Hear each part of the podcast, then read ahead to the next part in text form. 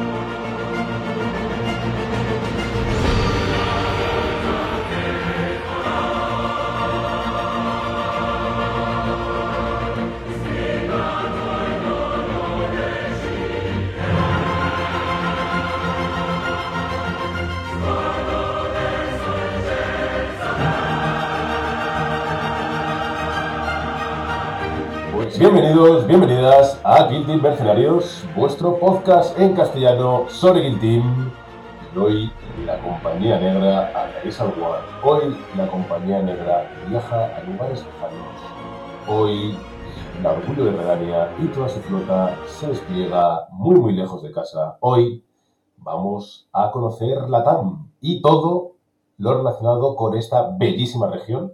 Que bueno, que más región es un continente realmente, así que bueno, Vamos a traer diferentes puntos de vista desde diferentes regiones. Tenemos muchísimos invitados y tenemos muchísimas ganas de que nos cuenten, bueno, pues cómo le está yendo aquí el team por allí. Eh, hicimos un programa internacional eh, con todos los países de, habla inglesa y ahora queremos ir con nuestros hermanos más allá del de, océano, eh, nuestros hermanos de ultramar, en el fondo. Así que, pero antes de eso vamos a hablar un poquito, ya que estoy un poquito solo en este, en este brete, porque son unas horas un poco delicadas, vamos a hablar un poquito de nuestros patrocinadores. Y no debemos olvidarnos, por supuesto, como siempre, de Redil de Rey Studio, nuestro pintor de cabecera, nuestro pinturillo, el señor que pinta orcos y además pinta otras cosas. Y nada, como siempre, le podéis ver luchando contra la marea negra en Discord, en Wargames Castellano, donde es para de pintura y nos ayudará a luchar contra la marea negra, la marea gris, perdón. Así que nada, pasaros, preguntadle y bueno, está, está pintando ahora mismo un inquisidor precioso, la verdad. Así que nada, darle mucho la turra, que es un, es un amor de persona y ya sabéis que es el que nos patrocina estos sorteos mensuales. Y por otro lado, como siempre, tenemos a Kingdom War Games, nuestra tienda de referencia en Madrid, la calle Arroyo de la Lipa, y no puedo deciros mucho que están, porque no sé cuándo saldrá este programa, este programa está warpeado, está, llegará algún día a vuestros, eh, a vuestros móviles, a vuestras tablets, a vuestros PCs, pero como no sabemos cuándo, pues solo os puedo recomendar que os paséis por la calle Real que además habrá muy buenos torneos y como siempre todos los jueves nos juntamos ahí a tirar dados, a jugar, a aprender con los mejores, probablemente de España, si no del mundo. Y sin más dilación paso a presentar a nuestros, a nuestros invitados. ¿Qué tal el gallo? ¿El gallo Pacman? ¿Qué tal, querido? ¿Cómo estás? ¿Qué tal, Ace? Eh, sí, Gallo solamente está perfecto. Eso está bien, fantástico. Sí. gallo, entonces. Eh, bueno, eh, por cierto, por supuesto, de la comunidad argentina. Eh, y también para acompañar la comunidad argentina está Carlos. ¿Qué tal, Carlos Irala? ¿Cómo estás, querido? ¿Cuánto tiempo?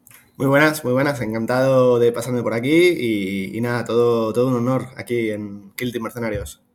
El podcast bueno eh, sobre Kill Team. Ya no, ya no el único. Bueno, recomendaros, por supuesto, el podcast de nuestro compañero Alejo de Puente 3, que llegará, estará en este programa seguramente, y que es un podcast dedicado para la comunidad de, Latinoamérica. Así que nada, darle un ojo si no lo conocéis, que seguro que sí. Pero bueno, por si acaso, pues eso, eh, ahí lo tenéis y ahí queda. Vale, pues lo primero que os tengo que preguntar un poquito es ¿qué tal está vendiendo Kiltin en vuestra zona? Así que si quieres empezar tú, por ejemplo, Gallo, cuéntame un poquito cómo, eh, cómo, va la cosa. Bueno, eh, acá, por lo menos acá en Córdoba, y sé que en Buenos Aires también, porque somos de diferentes provincias, estamos a 800 ah. kilómetros uno del otro. Es que claro, es que no nos hacemos cargo de lo grande que es Argentina. claro. Sí, sí. Eh, y bueno, ahora que hay Silver Tickets dando vuelta para ir a Atlanta. Llegaremos, a eso. ah, perdón. Eh, la comunidad anda eh, loca, la verdad. cada vez se suma más gente. Todos los meses tenemos más gente jugando. Más gente queriendo aprender y más gente queriendo ser competitiva en el juego. así que no, está increíble hoy. jugar Kill Team acá en Argentina. ¿Y Carlos en Buenos Aires? Bueno, pues suscribo, suscribo lo que dice Gallo. La verdad es que la noticia de Córdoba, el notición de los Silver Ticket en Córdoba nos ha vuelto locos aquí también en Buenos Aires. Eh, el mismo fin de semana que se, bueno, la misma semana que se dijo, eh, estábamos ya eh, unos cuantos de Buenos Aires sacando billetes de avión y de autobús para Córdoba para ese fin de semana. Y, nada, encantados. Y bueno, aquí en Buenos Aires la verdad es que también se está moviendo más. Eh, yo creo que al menos en cuanto al juego competitivo de Kill Team estamos un paso por detrás de Córdoba. Lo que han montado los chicos de Kill Team Córdoba y bueno, Ayo con Kill Team Freaks es impresionante a nivel de torneos. Son más activos en torneos que nosotros. Eh, aunque si me equivoco, quizás son, corrígeme si, si, me equivoco, Gallo, pero yo creo que somos una comunidad un poco más grande en Buenos Aires, simplemente por gente y por núcleos de juego, pero sois más activos que nosotros en, torneos, ¿no?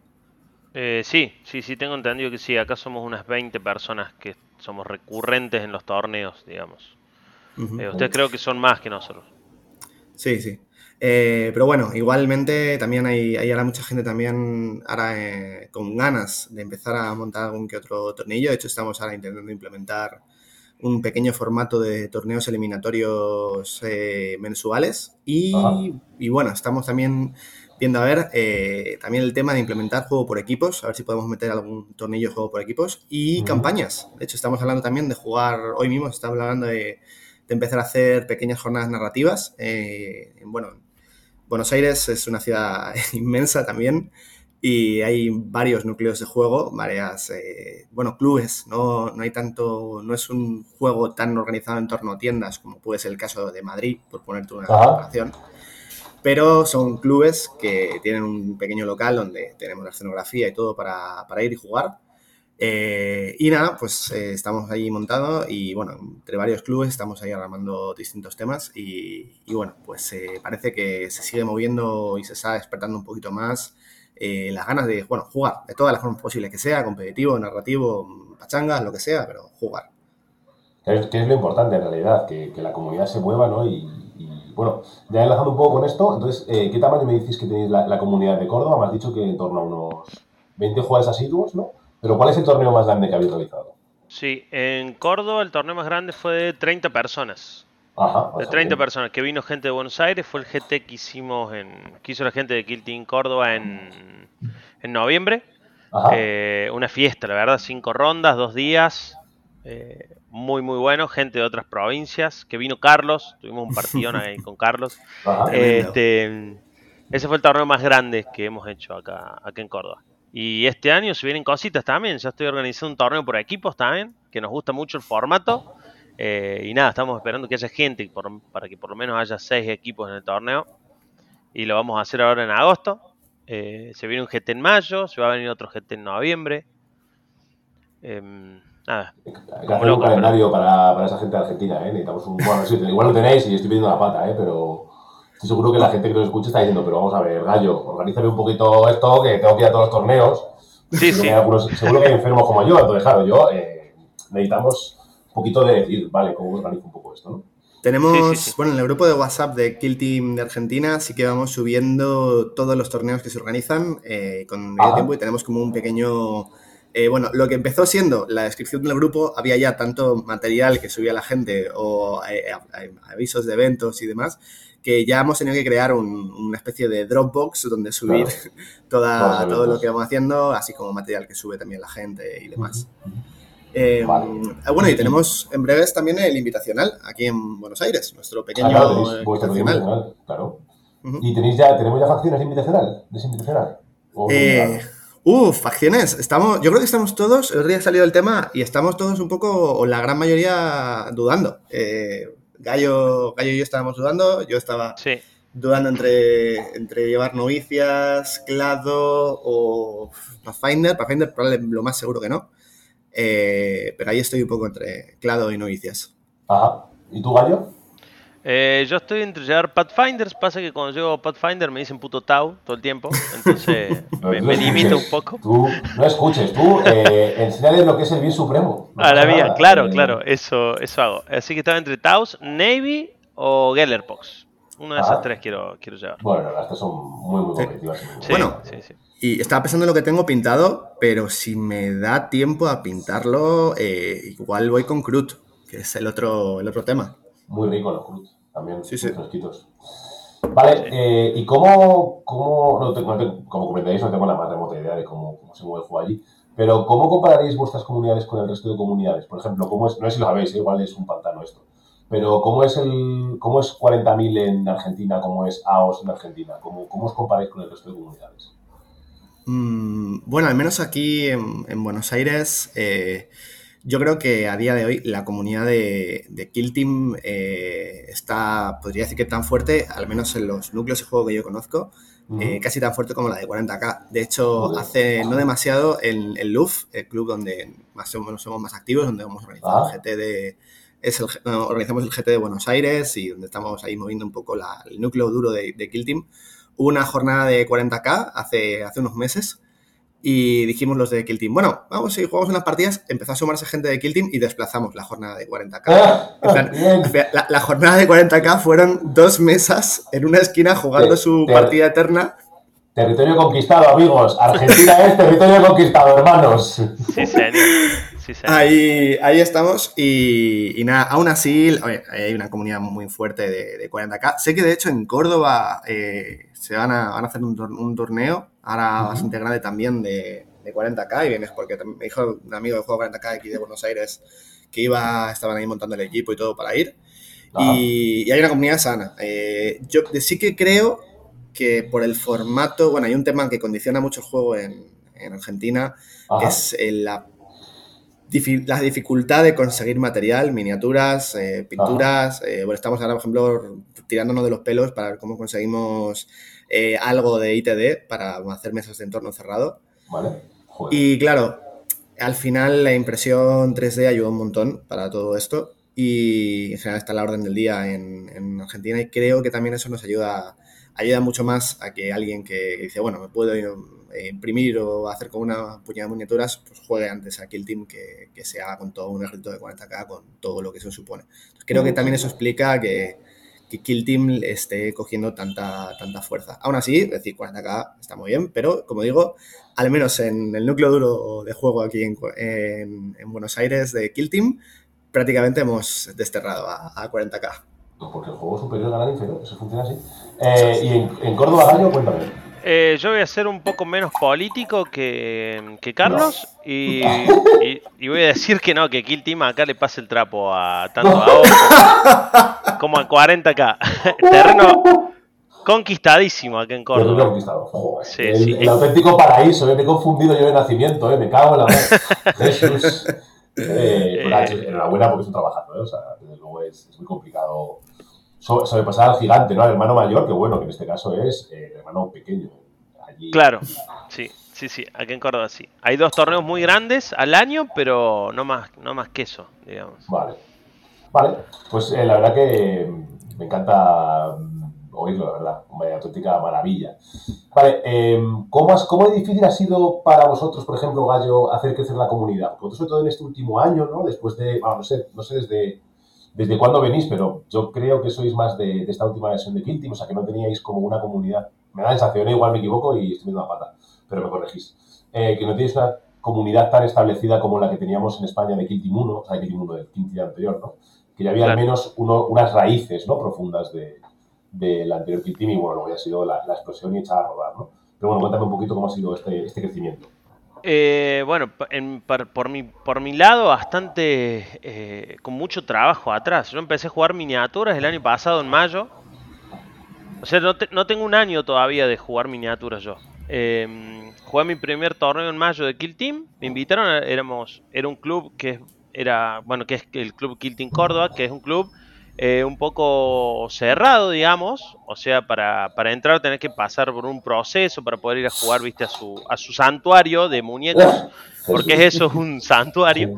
Bueno, y, yo empecé a jugar ahí, me invitaron, no, me, no sé cómo, pero llegué ahí, me invitaron, jugué un torneo, fui con Arlecos y lo gané y me manijé. Acá en Argentina usamos esa palabra. me manijé como loco y, y nada, y necesitaba jugar. Y yo quería invitar a mis amigos y por todo este proceso no podían sumarse al, grupo. Entonces empecé, Sí, eh, eh, bueno, em, me reservo de hablar. La, opinión, ¿eh? ¿eh? sí, sí.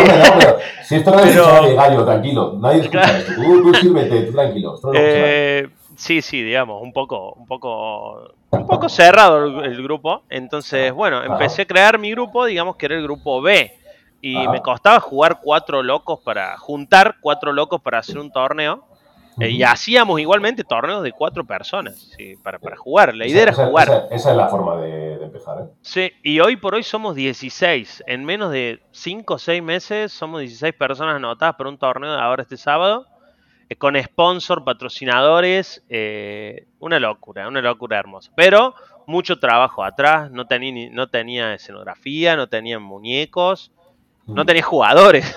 Así que fue. De 0 cero del todo, claro de 0-0, sí. Eh, Kilting Córdoba, si bien apoyó mucho este crecimiento, ¿no? Pero, pero sí ha sido mucho, mucho trabajo para ah. crear Kilting Freaks y esta, bueno, este escena de juego competitivo que se está viviendo aquí en Córdoba.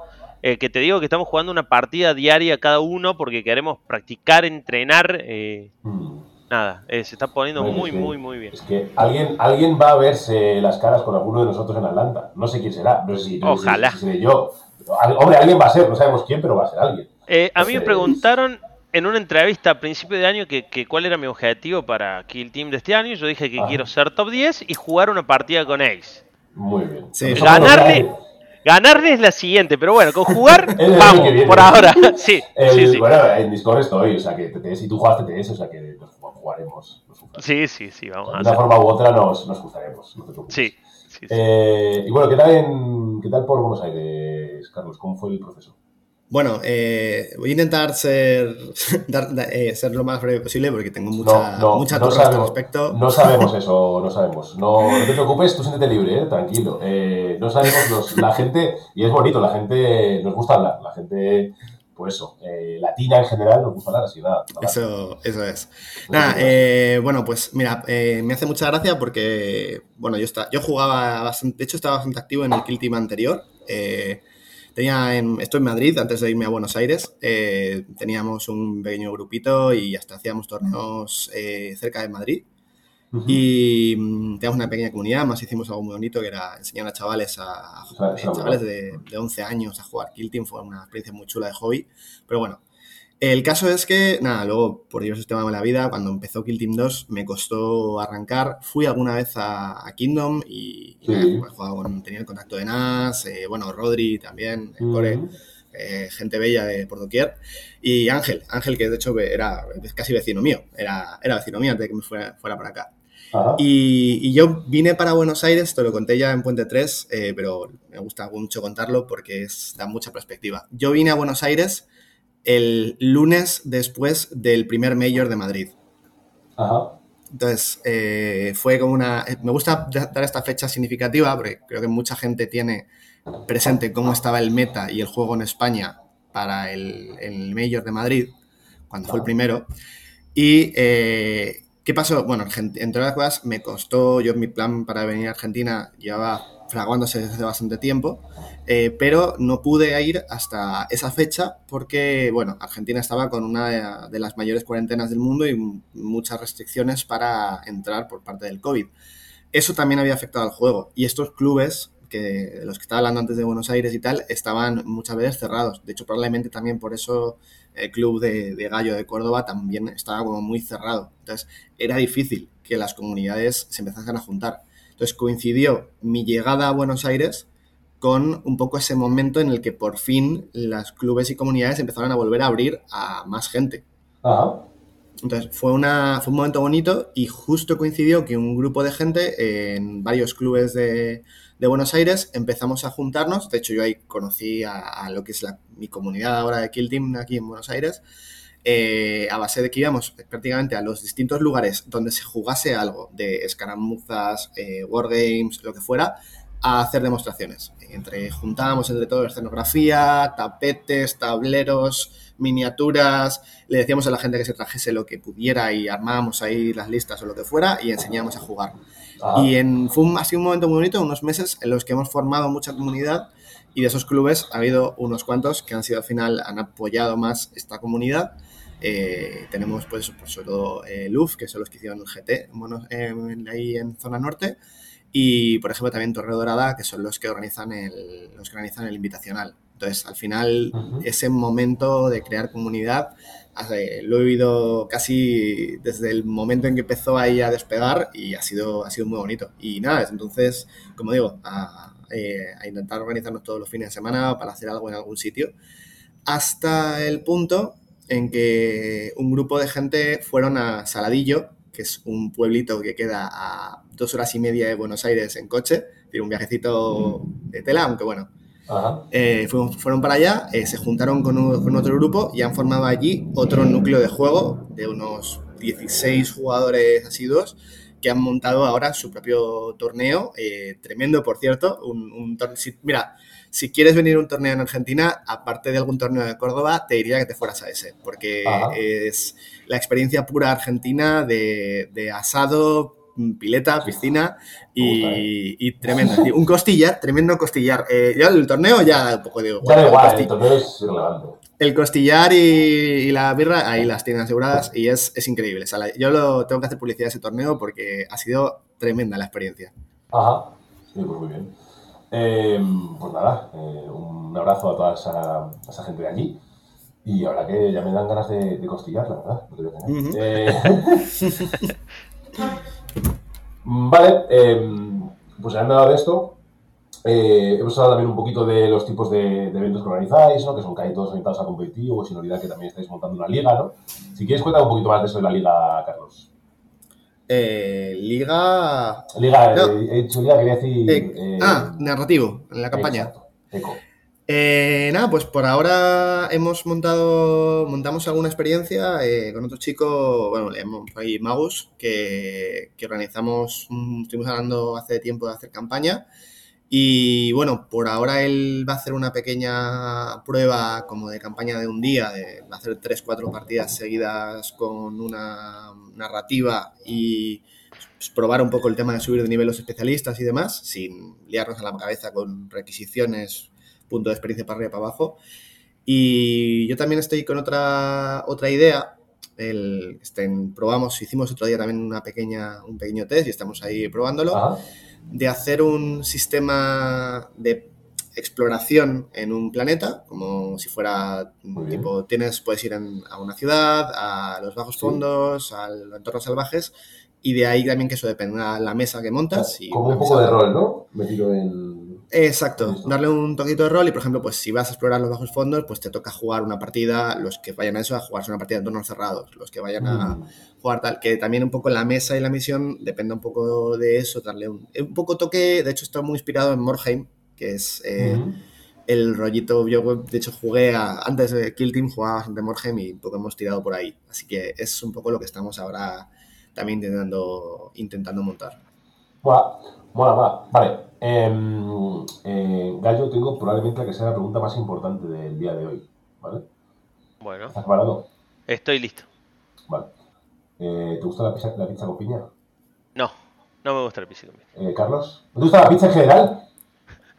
A mí sí, sí, sí, me gusta. Ah, vale, vale. Vale, vale. Uf, uf, uf. Lo estaba pasando mal, eh. Uf, duras, eh. duras declaraciones, eh. Lo estaba pasando mal, yo, eh, joder. Eh, uf. Vale, vale, uf, uf. Me vale, joder, además que yo he escuchado maravillas de la pizza argentina, joder. sí, muy bien. Cuando vengas a Córdoba te llevo, hay dos pizzerías enfrentadas que son, cada una clama ser la mejor de Córdoba, así que vamos a ir a las dos y vos a elegir. Perfecto. Ahora, ahora ya estamos empezando el vídeo, para joder. A mí se me gana por el estómago, además de todo. Bueno, ¿y tú qué, Carlos? ¿Pizza con piña o no? Nunca. Pizza con piña jamás. Sí. Gente pura, eh, si es que da gusto, macho. Si es que pues, a, lo, a, lo, a, los gringos les pregunté y dijeron que sí, pues no tengo ni puta idea. Un día más demostrando que no tengo ni puta idea. Pero bueno, eh, un día más. Eh, vale. Cuando, hablando un poco ya sí del tema de los Silver Tickets, ¿no? Porque saltó la, la noticia en Córdoba, Gallo, si no estoy equivocado, de que si iba, iba, a haber un Golden Ticket, ¿no? ¿Cómo habéis organizado todo este? Porque es una jarana, o sea, nosotros es una jarana, imagino que para vosotros también. O sea, que contadme un poquito cómo, cómo eh, Sí, acá el, la agrupación, digamos, que consiguió estos tres Silver Tickets, como le decimos acá, acá le dicen Silver Ticket porque no incluye vuelo, digamos. vas, Vos, vas vos caminando y allá te pagan todo. Pero, tenés que ir vos. Em, consiguieron esos tres Silver Tickets y se van, los va a ganar el primero, segundo y tercer puesto del GT de mayo, que se va a hacer acá. Este Así, simplemente. Dilo, bien, dilo bien, dilo bien. Va, lo va a ganar Gallo el segundo y el tercer puesto. No, no. ¿Por qué me inflan así? Me meten presión después de los torneos. Obvio. Hombre, claro, hombre. Este. Ojalá. el mundo, amigo Gallo. Eh, welcome, ¿sabes? Sí, sí, te, eh, te, robé una frase a vos, Hayes, que es la, la cima solitaria. Eh, eh, complicado, sí, sí. Sí, sí, ah, La cumbre, de frío, sí, sí. sí, exactamente, y hace frío.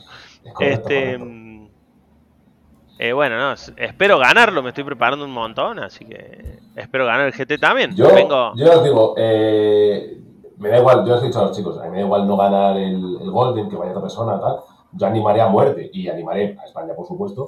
Y como segundo, evidentemente, mi segundo amor será toda la gente de ATAM que vaya. O sea, más os vale eh, reventarle a la gente que vaya allí de cualquier otro país. claro. Yo ya, yo, ya lo he dicho, si, vamos, pese a ser español, si voy por Argentina, vamos, me hace, si hace falta me una, una, camiseta de Messi, no pasa nada. A tope, a tope, no pasa nada. Eh, estaría feo que ganara un inglés. Después yo no, no, quiero meter el dedo en la llaga, pero hay unas islas ahí un poquito que quizá no esté bien, ¿sabes? Bueno, nosotros tenemos un peñón, te quiero decir, tampoco, ¿sabes? No sé. Eh, estaría feo que nos, roba, nos a robar los ingleses. ¿eh? No, no, quiero decir, no quiero entrar yo en polémicas, pero quizá, sí, sí, sí, no estaría bien. No, no, no, vamos, estamos entrenando para, para nada, para que salgan las cosas lindas, para poder ir allá a Atlanta y a quien le toque ir, que haga un buen desempeño, que no digan, uy, qué fácil los argentinos, que digan, mierda, che, hay buen nivel, hay buen nivel. Hay buen nivel, yo espero que sí. Eh, oye, ¿cuánto tardáis en, en, llegar a Atlanta vosotros? ¿10 horas? vuelo? No tengo idea. Eh, vamos a hacer un wiki check rápido, ¿eh? Porque. Dale. Eh, no, joder, ¿cómo, ¿cómo preparan los invitados para las entrevistas? Eh? No les hago preguntas sorpresa, no tenemos todo preparado. Laza lo hubiera preparado, yo evidentemente no. que viva la anarquía, sí. sea. Ahí estamos. Eh, el caso, bueno, en lo que Carlos busca la información, contadme un poco, Gallo, cómo son vuestros mapas. O sea, cómo ¿Cómo lucen, no? ¿Cómo montáis un mapa? No sé, no sé si, vamos, no sé Si te soy completamente sincero, miro los mapas que suben en los torneos de España y trato de copiarlos. sí, es una buena forma, ¿eh? o sea, realmente eh, sin fallo. Eh, sí. Yo creo que los mapas de España son, están muy trabajados, bueno, muy trabajados. Y, es un buen espejo a que mirarse, ¿no? acá, acá me dicen mucho que, le copio todo a España. Y yo le digo, bueno, pero si le copias a alguien que sea los mejores, ¿no? A, la meca de Kill Team. Este, eh, así que me robo todo, todo. Todo lo que puedo me lo robo. No, pues todo lo que podáis, a todo lo que pueda ayudar y, tal. Y, toda la gente la podemos invitar a que, a que estas comunidades se crucen. Coño, que es difícil. O sea, por ejemplo, para mí como creador de contenido, me encuentro sistemáticamente la barrera del puto inglés ojalá eh, la comunidad eh, hispanohablante creciera lo suficiente para no tener que andar yo haciendo historias con gente eh, que habla española, de verdad. O sea, por culo, todo el rato. Pero bueno, tenemos que seguir colaborando con, con esa gente. Que luego son un encanto y son maravillosos, pero como otra vez. Sí, sí. Pero no, sí, puedes hablar en inglés, no. A, mí me ha pasado, me ha pasado además ese tipo de, ese tipo de discusiones, incluso, incluso con gente de, la, de esa propia comunidad que, que, me decían, no, pues mira, para organizar este tema, igual era, mira, me han pasado esto de Las Vegas Open para no sé qué, y, vamos a ver, vamos a ver, tengo aquí, tengo aquí el Mayor de Madrid, el torneo que más juego he tenido del puto mundo, ¿qué me estás contando de, de, ese torneo del que ha habido la mitad de gente? No, mira, así se hace. Sobre todo, que además la, la, la, comunicación puede ser muy fluida, que el día de mañana, oye, ahí monta esta mesa, ¿por qué habéis hecho esto? Y estamos en Discord, estamos en cualquier sitio, en el WhatsApp, o sea que al final es muy fácil accesible, ¿no? Y al final compartir un idioma, eh, quieras que no, bueno, en la cultura hay mil cosas más, ¿no? Pero es verdad que, que, te acerca mucho la posibilidad de, oye, que, que hay mucha confianza, ¿no? Al final, que es el, punto de todo. Eh, mira, estamos ya un breve inciso. Eh, son 10 horas y media de vuelo directo de Buenos Aires a Atlanta. 10 horas, sí. Bueno, tan mal. igualmente tenemos que ir a Miami, no tenemos que ir a Atlanta de acá. Y de Miami ir a Atlanta. Sale más, más, barato el vuelo, ¿no? Claro, ya averiguamos, ya averiguamos todo. Sí, sí, sí. El, trabajo, está hecho. Sí, nosotros igual, nosotros a Atlanta directo creo que son 9 horas, pero es carísimo. Y luego tienes que, si lo tienes como 14, que también va a ser, el que gane va a ser un regalo muy en verano. Pero bueno, merece, mucho la, merece mucho la pena. Yo la experiencia que tuve fue eh, no, tener dos semanas completas de jet lag. Porque llegas allí, te comes el jet lag de la vida, de la muerte. Sí. Eh, y como estás 24 días, a la que te vuelves para España, no, que parece que ya tienes eh, el cuerpo adaptado al, al, horario de allí, claro. te vuelves y otra vez una semana y tú me cago en la puta. Eh, y el cuerpo le cuesta luego, recuperar, ¿no? Pero bueno, es toda una experiencia, la verdad, que, que, yo recomiendo muchísimo porque está muy, muy, muy bien, desde luego. Vale, eh, y antes de terminar, quiero hablar un poquito del meta. Eh, ¿cómo, ¿Qué kill teams están brillando por allí ahora mismo, Carlos? Cuéntame. Pues mira, bueno, un jugador también tremendo, de hecho por aquí es un poco el que está dominando bastante el meta, es Esteban, y está jugando ahora bastante con Crut también. Muy rico los Crut. Eh, luego hay mucho intercesor, porque es siempre. entonces... ¡Qué sorpresa! ¿Qué, puedo decir? Eh, en, lo, que hay, han empezado a salir de debajo de las piedras legionarios. no sé. por, supuesto, Algo, algo lógico. Y, luego, pues, eh, estoy aquí defendiendo novicias. Generalmente este último año las he jugado casi todo, casi todo el tema. Y hay bastante guardia veterana, que de hecho en el fue bastante bonito y la gente estaba ahí como... A ver, era, solo abierto, ¿no? Nuestro ¿Sí? que hicimos. Pero de treinta y tantos jugadores eh, lo ganó lo ganó de hecho Esteban antes de usar los cruz, lo, ganó con Hunter Clay. Pero segundo y tercero quedaron dos chicos con eh, Jere y José, dos chicos muy buenos también, con guardia veterana los dos. Entonces están ahí, la verdad, defendiendo guardia veterana bastante bien en Buenos Aires. A muerte. Pues muy bien, la verdad que me agrada escuchar que la vieja, la vieja, vieja guardia, que todavía resiste en, en sitio, está muy bien. ¿Y en, en Córdoba, Gallo? Em, y en Córdoba es raro, es raro el, el meta. Eh, yo juego siempre con una facción diferente. Si gano un torneo, la dejo de jugar. Eh, así que ya dejé de jugar ocho facciones. Eh, este, mm, así que voy cambiando todo el tiempo. Y hay mucho, bueno, hay muchos intercesores para sorpresa de nadie. Eh, legionarios también. Ahora hay varios Gellerpox se han sumado. Así que esos no, los, no los quería yo en el meta local, pero ahí vinieron. Así que bueno. Tienen que venir. hay, que, hay que asumirlos con el Sí, sí, sí, sí. Sí, sí, hay que aprender a jugarles también. Así que mm, el Lucidian también, que los odio, los odio. El primer partido de juego contra el Lucidian me llevé unas sorpresas bastante un poco agradable quizá, ¿no? Sí, sí, muevo, abro la puerta y te tiro la granada, pero si tiene dos apeles. No, no, juego un ardid que tengo tres. Ah, bueno. Eh, nada, eh, así que hay de todo, hay de todo. Mucho intercesor, guardia poquito. Hay una guardia veterana una sola. Eh, Gallo, confírmame. De hecho, yo creo que por lo que hablé también con Pablo Micolín y algunos más, en Córdoba soy bastante mercenario, ¿no? Soy bastante de cambiar una facción y estar una, un día salir con uno, otro día salir con otra. Mi, mi comunidad, digamos, Kilting Freaks, sí, porque jugamos alrededor del meta, digamos. Tratamos de ser súper competitivos, digamos. Entonces, nos encanta todo lo que son tires, por más que estén mal, nos encanta ver los tire lists los eh... casting bien, ¿no? Entonces. claro. hay, un loco jugando casting y se queja todo el tiempo y lo sigue jugando. Decimos, deja de jugarlo o deja de quejarte. Así que bueno, eh, va a explotar Cadia de nuevo. Sigue llorando eh, tanto. Sí, sí, sí. sí eh, Cadia, joder, menos mal que la defendí yo otro día en el nocturno, ¿eh? Porque si no, joder. Ah, complicado, Cadia. Sí, señor.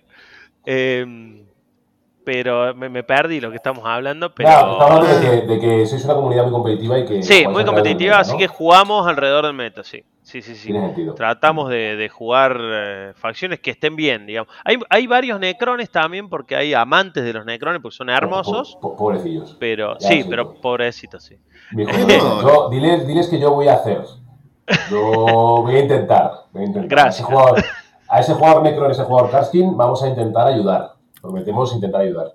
Eh, ha, llegado aquí, un chico, eh, Joel, con Yerotec y, bueno, eh, cuidado, ¿eh? Que me, sé que hay cosas que le cuesta, pero no, por y tal, pero está dando guerra con Yerotec y, no tira la toalla el tío. Pero Carlos, se van a enseñar ruedas. Dios. esa pobre gente se mueve menos que un avión de mármol. ¿sabes? decir, no, Quizá, quizá no, no sea eh, bueno, el mejor kit del mundo. ¿No? No, no. Pero bueno, no, ¿y ¿hay algún Phobos? Quizás. Eh, Phobos, sí, tengo un amigo que juega Phobos, es un enamorado del Phobos, pero, pero sí, pierde siempre. y se queja y dice no los voy a jugar más. Siguiente torneo se anota Phobos. Así que tiene, una, tiene, una, relación tóxica. Phobos o eres el señor Durán o no, no hay forma humana de, de sacarle petróleo a aquello. Yo me los he hecho, igual le pido el a Durán, pero yo no sé si voy a estar tan borracho y llevarlos a un torneo, ¿eh? que igual a, la, partida, a la media partida me, está dando una embolia. Me quiero rajar la pena. A, mí me encantan, me encantaría jugarlos en un torneo, pero quiero jugar tantas cosas que no, no, no doy tiempo. Es complicado, además como el meta eh, cambia tanto y tan rápido, ¿no? Porque cuando sale una, una, un balance de equilibrio, me sale en inglés, maldita sea eh, una. Data Slate. Sí, una, sí Data Slate, todo en inglés. No, no, quiero, no, no quiero, no quiero, Carlos. Una, pues eso, una hoja de equilibrio, hoja de equilibrio. Ahí está, sí. Eh, es verdad que de repente le meta cambia, claro, de repente a los Cruz le meten 17 mejores. Hostia, ahora sí, ahora estamos hablando de, un, de una cosa interesante, ¿no? Igual que Lucidia, de repente eh, la artillería eh, no es una puta basura.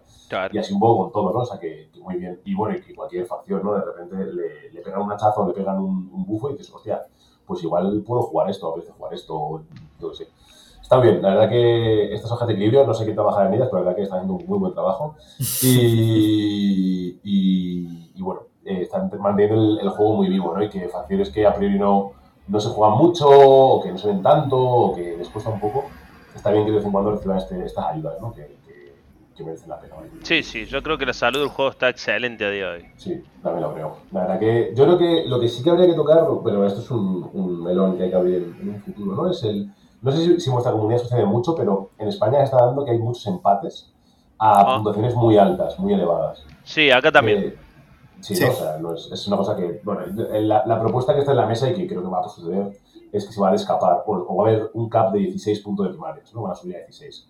Entonces va a ser más difícil que se empate. Quizás siga sucediendo, ¿no? Pero va a ser más complicado. Van a seguir habiendo puntuaciones muy abultadas, a muchos puntos, pero va a haber ganadores. Claro. Me da la sensación. Sí, sí, hay, hay muchos empates hoy. Estuvimos hablando justo de eso esta semana, que, no, mm. que a varios de, la comunidad les parecía curioso al menos que hubiera tantos empates. Mm. Yo ya digo que el, quitarán, sea, no sé hasta qué punto, ¿no? Pero yo creo que lo que harán será eso, ¿no? Hay que premiar un poco más al jugador que sea un poco más agresivo, que vaya a los puntos del territorio enemigo, y en fin, ¿no? Un poco, un poco por ahí a la cosa. Vale, eh, No, no, que yo pensaba en mi cabeza que por ahí con misiones de 5 puntos y no 6 cambiaría esto un montón. Estoy de acuerdo, pero eso no es algo que, que incluso puede hacer rápido. Claro. El tema que con las no me entiendo yo con las tarjetitas ya impresas y tal, que los esto es, es mm, otras cosas pueden ser más fáciles, como el CAD, pero, pero es un porque hay que cambiar el dibujo. Algo parecido a eso veamos en septiembre, pero hasta aquí puedo leer. Claro. Mm. Hasta aquí puedo leer. Pero ah, vamos, este primera, yo creo que hasta básicamente hasta los mundiales, hasta los mundiales, y hasta el World Championship Handemore este, eh, yo diría que se va a mantener todo, al menos las, las, misiones primarias y secundarias se van a mantener como están, por, un posible destape ¿no? de, de, los puntos, pero un poco más, poco más, poco más. Em, vale, eh, aparte de eh, este torneo que me has recomendado antes, Carlos, ¿cuándo, o sea, a qué torneos deberíamos ir si fuera, de, si, si, yo fuera de Argentina o de una región colindante, incluso de España, ¿qué torneos recomendaríais de vuestra zona, Carlos? Bueno, eh, Buenos Aires, eh, estamos todavía viendo para cuándo, pero probablemente en torno a julio estamos viendo a ver para montar el evento de un evento por equipos, que yo creo que puede ser un eventazo. Y, yo creo que ese va a ser uno de los torneos grandes de Buenos Aires. Eh, y luego, pues como te digo, en febrero Oblin al agua para comerte un costillar, veranito, venir aquí en el veranito y, y disfrutarlo también. Además, torneo al aire libre, lo cual también mm, es, también curioso. Y nada, yo creo que son así dos de los, dos que puedo recomendar de nuestra zona. En febrero, claro, allí, allí hace calor. Claro, claro. Estamos ahora con el aire acondicionado puesto. Claro, claro, uf, como qué, fantasía. calor tremendo, o sea. sea. Eh, y bueno, y Gallo, entiendo que el tuyo será el de los Silver que me has contado antes, pero ponos un poquito de fechas. Eh, en mayo está el GT que organiza Kilting Córdoba, que es el que entrega los Silver Tickets. Y no, no quiero hablar mucho todavía, pero estoy viendo de organizar un GT con sorpresas. Se vienen cositas. pero no quiero, sí, pero no quiero, no quiero decir nada hasta que no. pero ¿para qué fecha? Venga, un poquito de, eh, junio. Dame, dame, un titular, Junio, junio, junio o julio. Uno de esos dos meses. ¿Y eh, alguna de las sorpresas, quizá? No, no, no. no. No, no, no, no puedo, no puedo. No Tallo, tenemos, tenemos, tenemos que hablar, ¿eh? Tenemos que hablar. luego, luego, ahora cortamos, cuando cortemos la emisión, ya lo, lo gestionamos. Todo, todo, el mundo, bueno. todo, todo, el mundo tiene un precio en esta casa. Perfecto. Sí, sí, sí. Me parece eh, excelente. Estoy dispuesto a negociar. Fantástico. Eh, vale. Eh, pues nada, me parece, creo que le hemos dado un vistazo muy interesante. Eh, tengo muchas ganas, tengo muchas ganas de conoceros, de, bueno, a Carlos le conozco, ¿no? pero, al resto de la comunidad de ponerle, ponerle cara, ¿no? Y, y, al final, eh, este programa para, también para mí es intentar entender, claro, que estoy hablando, metemos a la TAM en un saco y en el fondo la TAM es eh, putísimo continente, entonces, claro, las distancias son, como decís, 800 kilómetros, ¿no? Eso, el, un país, como, pero, pero, ¿qué cojones? de, una, de, una, punta a otra de, de España, básicamente. Entonces, bueno, eh, al final el, el hecho de que haya una comunidad que está creciendo que de alguna forma usen como referencia a España nos, nos honra enormemente, ¿no? Y que es una comunidad que está hermanada por todo lo que, lo que suponen nuestras dos culturas, en estos dos idiomas y todo. Y, nada, que ha sido un auténtico placer hablar con vosotros, Carlos. Muchísimas gracias por haberte asomado este ratito. Y gracias por haberme quedado hasta, bueno, no sé qué eres allí, pero, pero bueno, gracias por hacerme hueco que no, que no es fácil. Nada, nada, eh, aquí encantado. La verdad es que para nosotros son unas horas completamente cómodas. Y, nada, encantado de estar por aquí, completar un poco la, la visión y ser un portavoz de Buenos Aires. En, eso me honra muchísimo. Eh, nada, aquí con vosotros. Y Gallo, nada, muchísimas gracias. Nos vamos a ver, vamos a jugar, no sé cuándo, pero, pero esto va, va a ocurrir. Eh, sigue, o sea, mi enhorabuena por la comunidad competitiva que estás formando, ¿no? Y, y enhorabuena por, por este eh, de alguna forma, pensamiento, sentimiento mercenario, de derrotando equipos, ¿no? que es un poco lo que, lo que hago yo, bueno, tengo mucho aquí, como Laza y demás. Y nada, dale duro y a ver cuánta más gente sume allí en, en Córdoba, pues más orgullosos estaremos. Eh, os seguiremos de, cerca, no vaya a ser que, que se nos suban a la barba los hermanos pequeños. Hay que tener cuidado que, que, el nivel está muy alto y va a seguir subiendo. Entonces, nada, muchísimas gracias por haberte pasado un ratito y mucho ánimo con la comunidad. Eh, bueno, Ace, muchas gracias a vos por invitarme. Eh, si te soy sincero, para mí estar acá charlando con vos es increíble. Yo cuando empecé a jugar los muñequitos te escuchaba, viste, como algo lejano y me reía con vos y Laza de las estupideces que hablan a veces, pero son estupideces con mucho sentido, muy divertidas. Sí, sí. eh, y bueno, eso, y es para mí, no sé, muy lindo que me hayas llamado poder participar. Eh, nada, gracias por, toda la info que me has dado. Yo sé que el torneo ese de los Arlecos que gané, lo ganaron ustedes porque hice todo lo que decía el podcast. Yo no tuve que pensar nada. Anoté, todo, sí, anoté todo lo que decía el podcast y lo hice después en la mesa y, y gané gracias a eso. Así que nada, muy encantado de estar acá y le pasé muy bien charlando con vos muy bien, muy lindo. Chicos, esta es, es, vuestra casa. El año que viene haremos otra, eh, no lo dudéis. Eh, habrá que hacer otro repaso, esperemos que antes de que acabe el año. Eh, lo dicho, esta es vuestra casa, así que sentiros libres de el día que queráis, pues tenéis mi Discord, tenéis mi WhatsApp, cualquier cosa que queráis, eh, estamos aquí para vosotros. Y bueno, gracias a toda la gente de, de, Argentina que nos escucha, que sois unos auténticos cracks. Tenemos, vamos, podría mirar las, las estadísticas, pero creo que sois el segundo país más que más nos siguen, ¿no? O sea que, muchísimas gracias a toda, a toda esa comunidad de, Argentina, que sois más bonitos que los macarrones con tomate. Y nada, eh, ahora vienen otros nuevos eh, compañeros, otros nuevos camaradas, así que vamos a hacer una pausita y volvemos enseguida. Hasta ahora.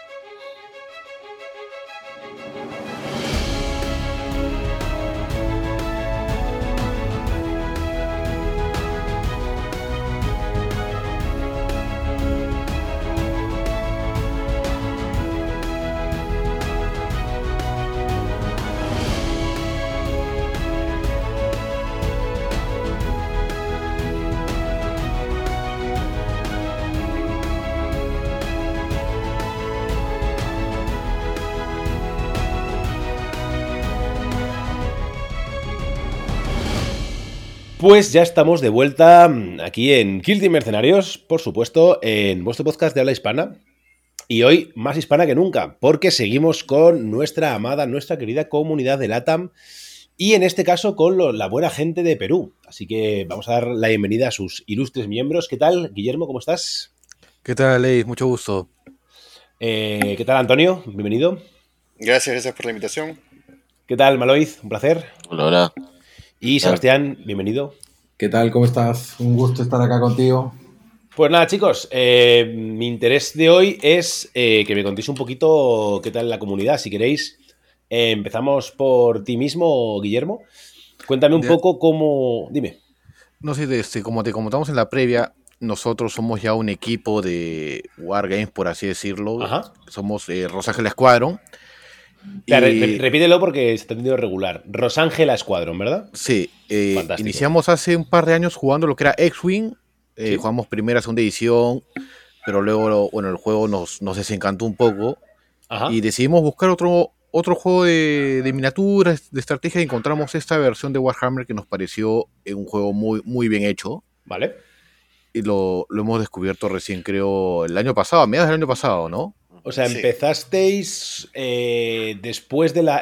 con, qué caja empezasteis? O sea, ¿qué, había salido hace poco? Había salido la de Nagmun, creo que era la última caja. Nagmun fue la última, sí. No, creo que ya, estamos en Morrock, creo. O sea, ya estaba, por salir, era antes de que saliera Morrock. Sí, antes de justo, justo la última de la última de la primera temporada, ¿no? Básicamente. Sí, tal cual. Justo antes de ITD, ¿vale? Sí, Dime.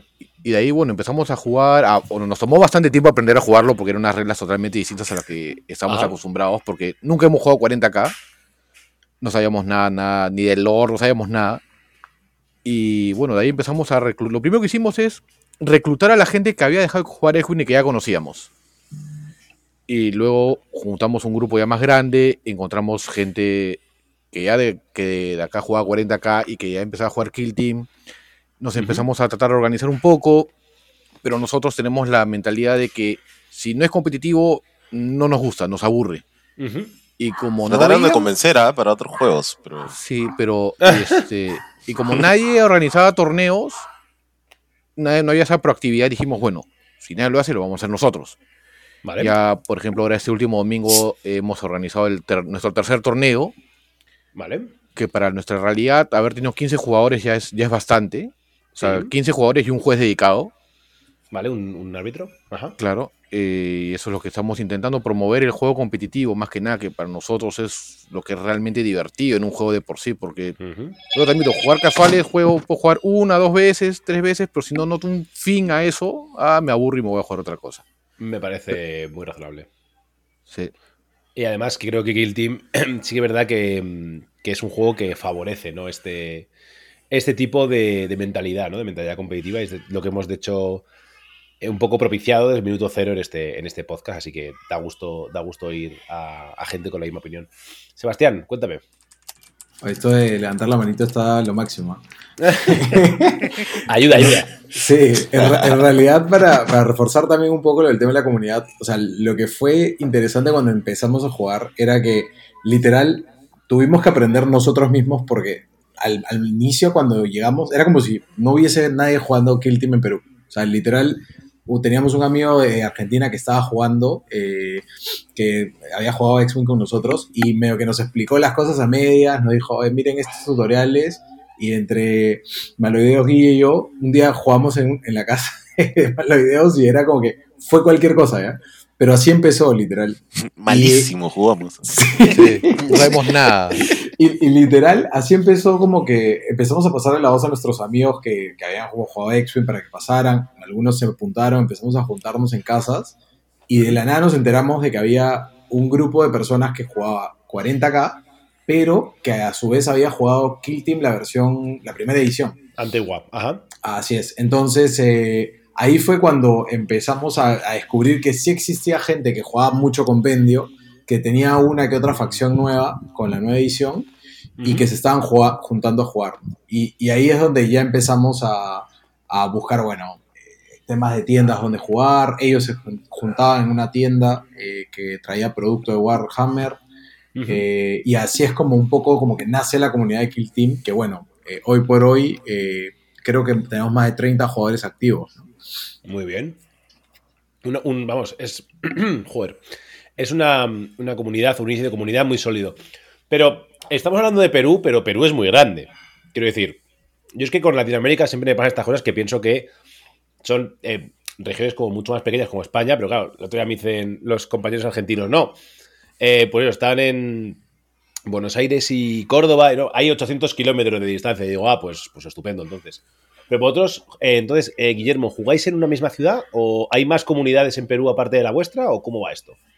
Te soy bien sincero, en América Latina, Perú creo que es el país más centralizado. Es, somos 30 mm. millones en todo el país y más de 10, casi 12, 13 vivimos en Lima. Vale. y, esto es en Lima, entiendo. Claro, es un poco complicado encontrar gente que juegue en, provincias porque encima los costos se elevan un poco. Pero por lo general, eh, en este tipo de juegos siempre es, es, muy centralizado lo que es. Es, Lima y, y, Lima. Y poco más, ¿vale? Eh, sí. O sea que, para por, irme encuadrando un poco el, el mapa latinoamericano, ¿no? El juego se concentra en Lima, supongo que en alguna tienda, ¿no? Eh, ahora me contáis si queréis un poco dónde jugáis o cómo jugáis o cómo tal. Pero bueno, ya hemos visto que los inicios fueron duros, ¿no? ¿cómo, ¿Cómo empezó vuestra comunidad, Antonio? Cuéntame un poco. Sí, eh, bueno, eh, resumiendo lo que habían comentado mis compañeros, nacimos de, de en verdad. vivimos jugando con una comunidad de 30, 40 personas durante 5 años. Eh, luego se casi disolvió la comunidad cuando hubo un cambio de versión un poco brusco. Y eh, los que retomamos, eh, los que quisimos retomar otro juego, decidimos por Kill Team, éramos 4 o 5. o sea, nosotros y un par más que eran ex jugadores de X-Wing. conocimos a la gente que estaba jugando en otros lados, empezamos a buscar contactos, buscar grupos, eh, apareció una tienda que ya traía Warhammer, del cual nosotros sabíamos cero. O sea, nosotros no somos jugadores de Warhammer, no conocemos. Es nuestro primer Wargame, por decirlo así. Eh, eh, yo, tampoco, ¿eh? Así que, hermanos, no os preocupéis, ¿eh? No hay ningún problema. sí, ojo, ojo que eso, eso nos hizo sentir un poquito discriminados cuando entramos, porque como que hubo un poco de, de la gente que ya venía jugando Warhammer y de pasadita jugaba un poco de Kill Team, se sintió un poco como que el gatekeeping, como que decían, oye, pero tú recién estás emprendiendo esto, entra con Warhammer, juega Intercessors, haces eso, o sea, nosotros no queríamos eso, ¿no? Nosotros queríamos entender de frente las mecánicas, el juego, el meta, eh, que, o sea, otras cosas, ¿no? No nos interesaba mucho el lore ni el tema del hobby de cómo pintar, armar miniaturas, o sea, en lo personal a mí no me, no me llama la atención. A mí lo que me llamó la atención fueron las mecánicas eh, y también el, el, el, feeling competitivo que te da este juego, ¿no? Que honestamente no conozco mucho Warhammer, pero por lo poco que sabía me parecía un poco largo, tedioso y no me parecía tan táctico. Tampoco te hace falta, te diré, ¿eh? o sea, no, estás bien. Eh, enhorabuena, has, acertado la primera. El juego bueno era, el juego bueno era este. Tranquilo. No pasa nada. Eh, estás bien, no te preocupes. Sí. y bueno, y para el tema de la, de la comunidad, empezó así. Empezamos empujando nosotros, conocimos al grupo que estaba antes, que estaban un poquito eh, dormidos, ¿no? Porque no estaban jugando torneos hace mil años. De hecho, el último torneo que habían jugado era con la versión anterior. Eh, organizado por la única tienda que vendía Warhammer en Lima. Ahora estamos repartiendo y conociendo a gente de tres tiendas más. Y estamos moviendo comunidades dentro de cada tienda. Eh, y ya tenemos, por ejemplo, en una tienda que no hacía Warhammer, están recién ya, que vamos con ellos dos, tres meses, en los cuales vamos todos los miércoles y la gente que se está pasando la voz, gente que iba a la tienda a jugar otros juegos, está entrando a jugar Kill Team y ellos ya se están animando a vender Kill Team también, entonces se van a volver también vendedores de, de Games Workshop y en otra tienda también en la cual estamos haciendo torneos, que es una tienda aparte. Eh, también estamos moviendo gente, están viendo que hacemos torneos y también ojalá se animen también a traer, ¿no? Y, eso es lo que estamos haciendo. Estamos evangelizando el juego entre todas las tiendas de, que conocemos en Lima, ¿no? Me gusta. Eh, seguro que dentro de poco, en cuanto los tenderos vean que ahí hay dinero, van a apostar por, por Kill Team. Vamos, intuyo yo, vaya. Pero bueno. Vale, y ya entrando un poco en esto, y voy a dar la, la palabra a Maloid. Eh, creo, que, creo que está, porque te digo que llamada, pero creo que ha vuelto. Perfecto. Eh, oye, contadme un poco cómo está vendiendo Kill Team, o cómo se vende Kill Team en, Latinoamérica, o, o, si es fácil acceder a ello, porque sé que hay problemas con esto. Entonces, me contaron los, chicos de Argentina. Así que contame un poco cómo es la experiencia allí en Lima. Sí, de hecho, no es fácil. O sea, lo único que, la única tienda realmente que mueve Kill Team es una, ¿no?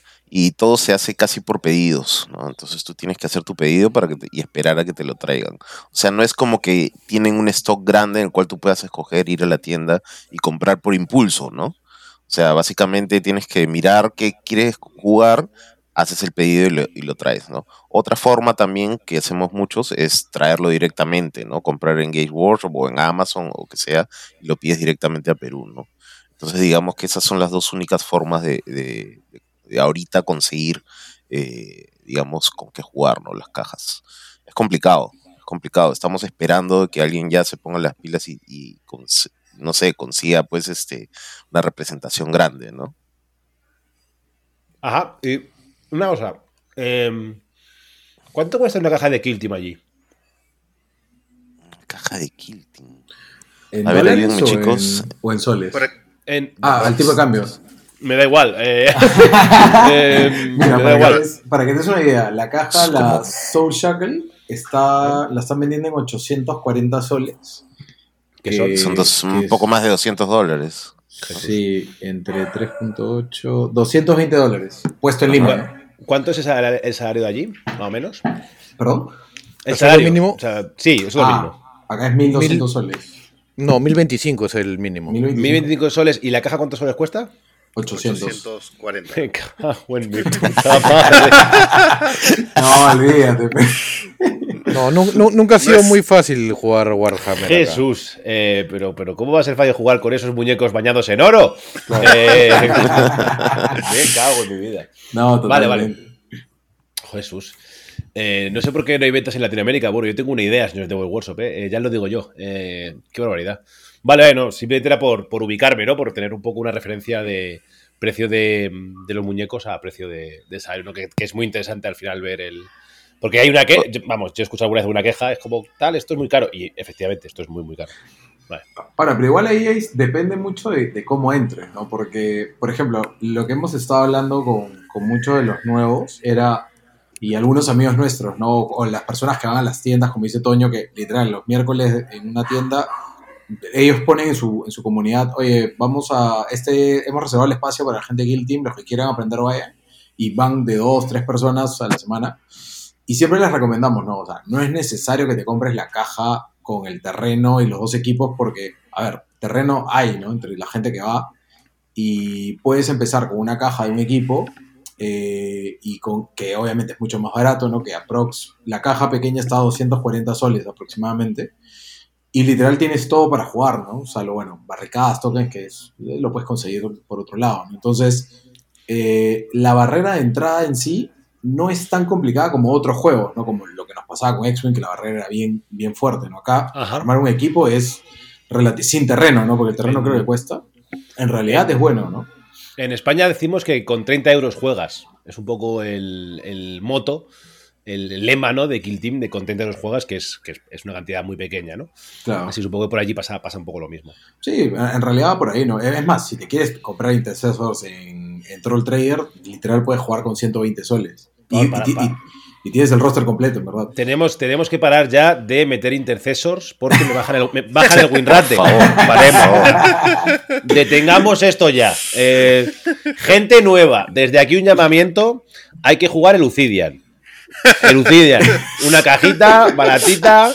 Kill team completo, el Lucidian todo el rato, chicos. ¿eh? La gente nueva, sobre todo, es en, en realidad no es, no es mala idea. O sea, Lucian, yo, me voy a comprar la caja, 240 soles, y, ya está, y ya juegas.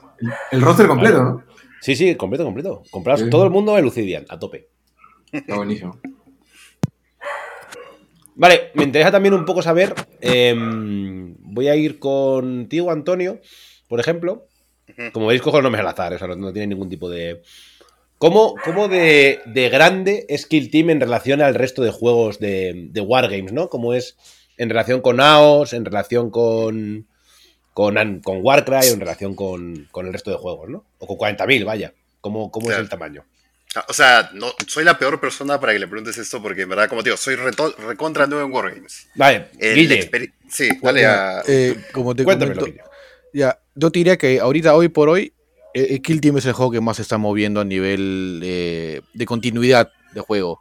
Sé que han habido torneos de 40k, pero son muy, muy este, esporádicos. De AOS, no sé, no he escuchado. De, creo que en un momento también jugaron Underworld, pero tampoco que no juegan. Warcry eh, no hay.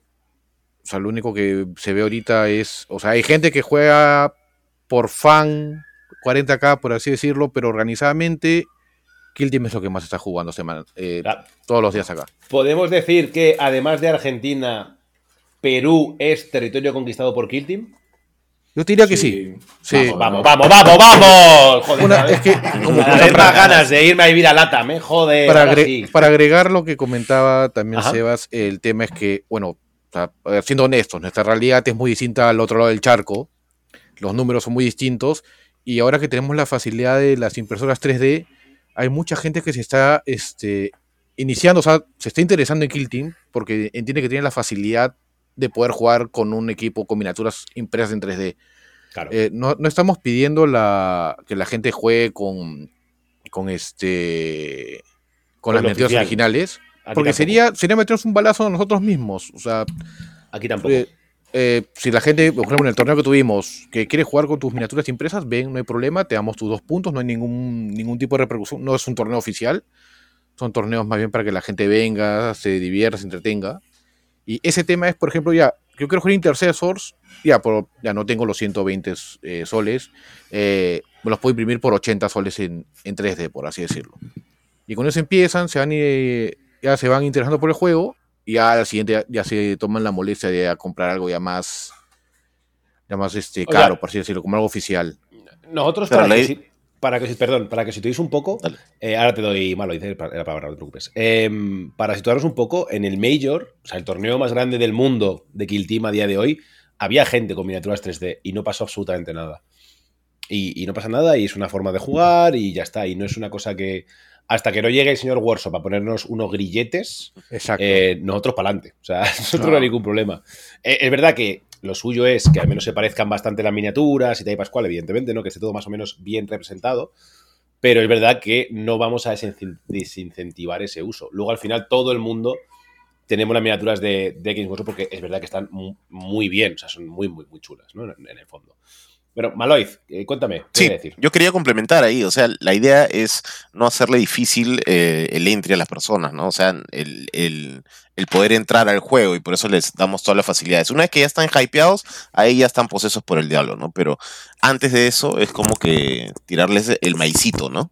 Para que puedan entrar, se hypeen con los torneos, se hypeen con la mecánica del juego y ahí ya, bueno, este, más para adelante, ¿no? Y lo que quería decir ahora, complementar algo eh, de lo que decía Sebastián, nosotros venimos del X-Wing, ¿no? El X-Wing a la larga es más caro que jugar este Y teníamos muchos más jugadores y que gastaban más plata a cada rato, ¿no? Entonces no sé qué vendían sus órganos, no, entiendo de dónde los sacaban, pero este, estaban al día todos este, con, las naves y todo, ¿no? Entonces esa misma gente está entrando también a, a ¿no? Y eso es lo que queremos, ¿no?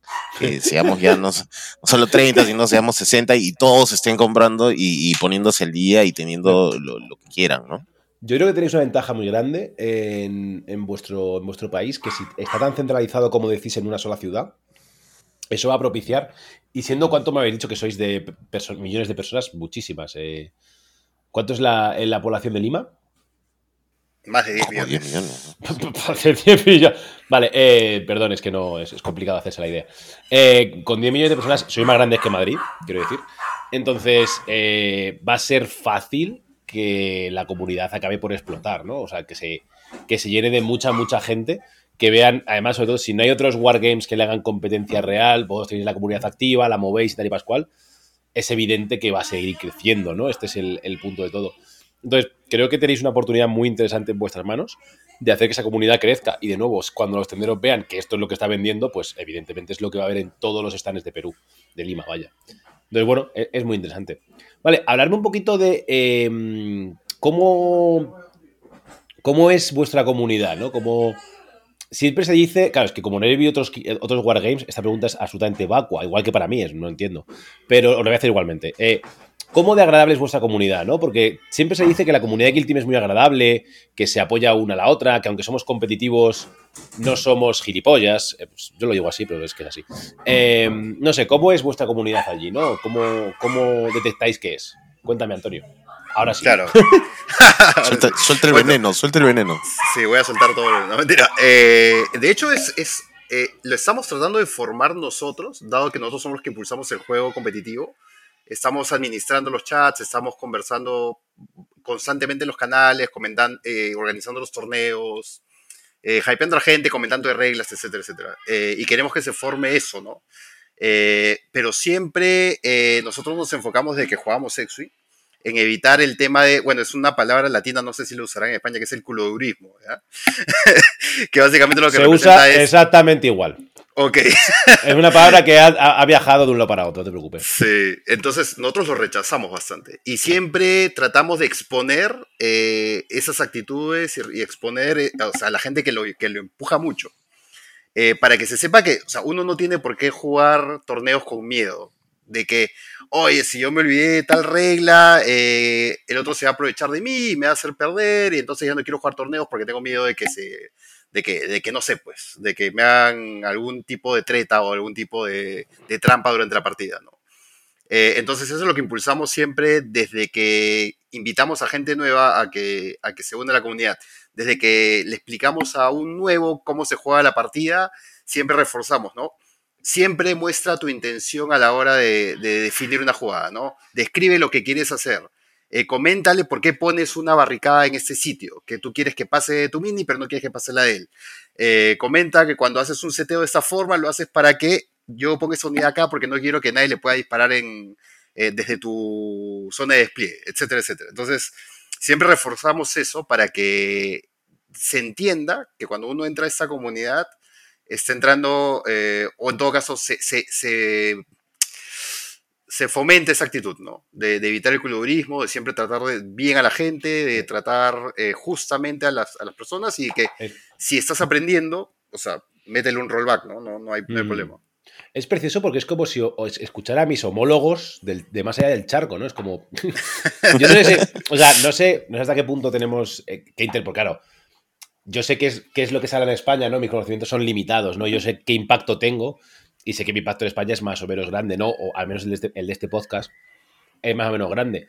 Pero claro, cuando veo a mi gente de más allá del océano hablar exactamente igual que en España, digo, pues cojones, este es el juego que hay que jugar, coño.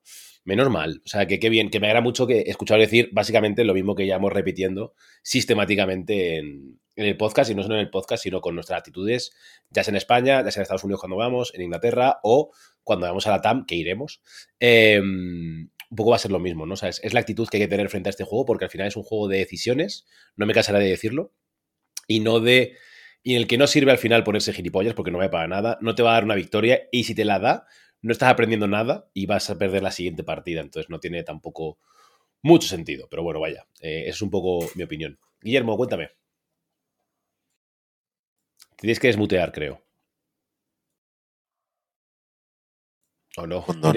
¿Tienes, el, el, el, micro, Guille, no, no tu manito. eh, claro, lo de. Ah, sorry. Te muteé yo, te, te muteé yo creo, porque. Creo que te muteé yo porque sonaba un perro de fondo. Sí, sí, están los perros. No, me justo de salir Petizo, petizo. No, solamente para, para agregar, o sea, así como decía, siempre rechazamos el colorismo, el tratar de sacar una ventaja desleal aprovechándose de una situación, pero, eh, y bueno, con la mano al pecho, nadie nunca está libre de cometer algún error involuntario dentro de alguna partida pero eh, lo importante es siempre reconocerlo. O sea, a mí me ha pasado, sé que le ha pasado a gente, que es una partida que le he ganado después a los dos días, oye, pero pucha, la, jugué mal, este, hice una... O sea, lo estaba jugando mal, me ha pasado incluso en torneos y...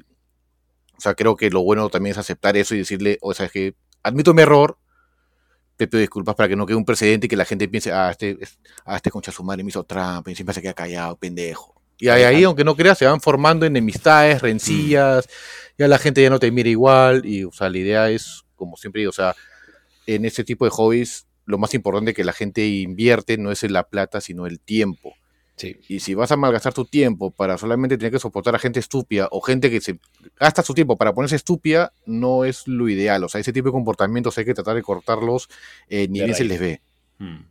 Sí, de hecho, yo, mira, el campeón del mundo, ¿eh? Aquí está, el humilde. Eh, a mí me pasó en Valencia, en la partida, en la primera partida, que a un chaval le hice trampa sin querer. O sea, en una de las misiones de controlar, le dije, como es capturar y tienes que tocar el punto y así lo controlas, tal. Él quería puntuarme una misión de controlar con un objetivo que yo tenía capturado. Él tenía más apeles dentro del objetivo, pero yo lo tenía controlado. Y le dije, no, no, yo lo tengo controlado, el, punto es mío. Pero es que no pone, yo creo que es tal.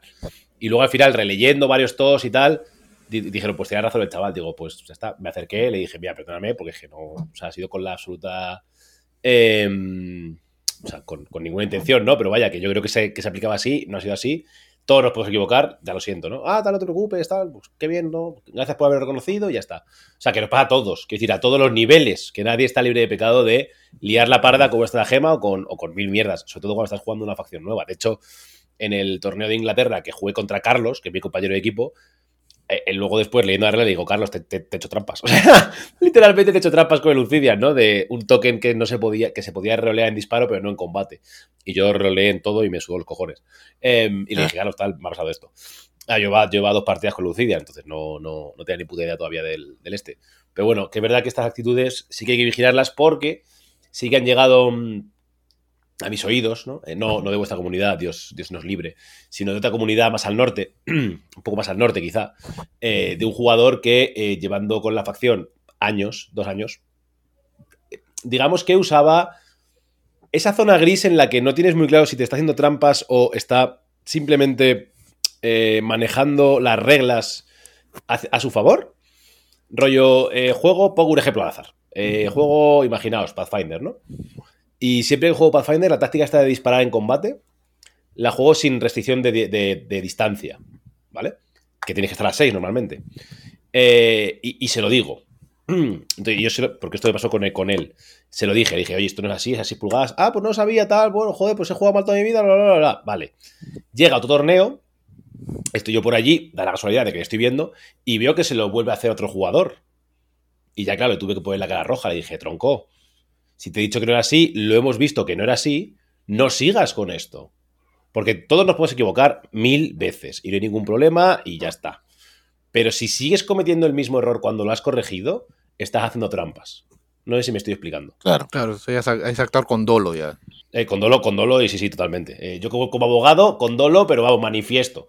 Voluntad y conciencia 100%. Entonces, bueno complicado, porque es una zona muy gris y es muy difícil pillar este tipo de actitudes. Muy, muy complicado, realmente. Porque claro, e, es muy difícil, cada vez hay más reglas en Kill Team, reglas que además se parecen unas a otras y reglas que al final aprendemos mal. Y esto es súper normal, porque el tomo de reglas es enorme.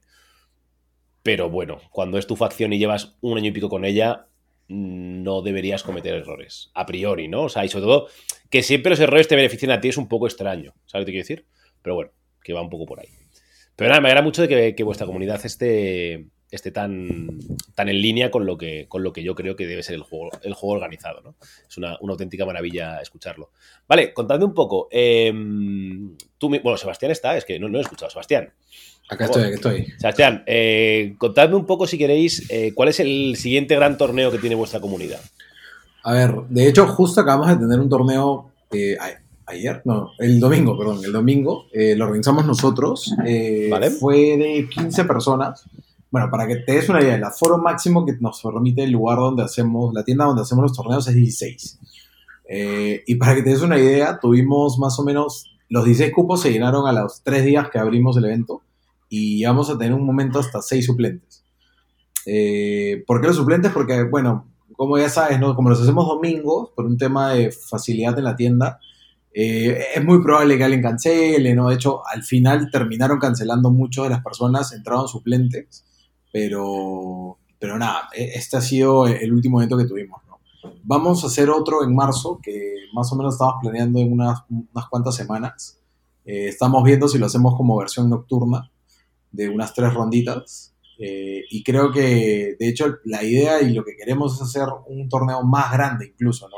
De unos 20, 24 cupos, pero, pero para eso estamos buscando una tienda o un espacio un poco más grande, ¿no?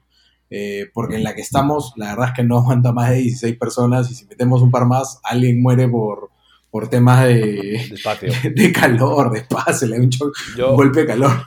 yo os voy diciendo ya que viendo cómo va Kill Team y viendo que en vuestra comunidad lo va a petar, porque lo va a petar, yo iría buscando un sitio grande ya. O sea, ir buscando para 20, 40 personas porque os va a hacer falta en un futuro cercano. Entonces, bueno, cuando te lo tengáis, mejor. Sí, esa es la idea, ¿no? Porque al final eh, el objetivo es ir haciendo así, ¿no? un torneo grande, un torneo pequeño y, bueno, en teoría, según lo que sé, es que la tienda que vende oficial, eh, el producto oficial, eh, debería tener un torneo a final de, al final de mes, todavía no anuncia nada, pero, pero ese sí creo que ellos sí tienen cupo para hacer hasta, me parece que 20 personas, me parece. Eh, pero todavía no está nada confirmado. Entonces, eh, se viene, o sea, se vienen cositas interesantes. la verdad, la verdad que. Se vienen cositas. Se vienen cositas, pero. Pero sí, la, idea es eso, lo que tú dices, ¿no? Buscar espacios o una tienda que nos permita. Que, nos permita, o por lo menos un espacio, ¿no? Que nos permita poder abarcar más personas. Lo bueno es que no es tan grande la escenografía, ni, tanto. No, es verdad que metes a 40 personas, lo metes en un espacio relativamente pequeño. Pero claro, el tema está en que el problema de tener gente en espera, que a nosotros también nos pasa en el Major, claro, nuestras cifras son un poco más locas, ¿no? Pero se nos llenaron 110 plazas en un día.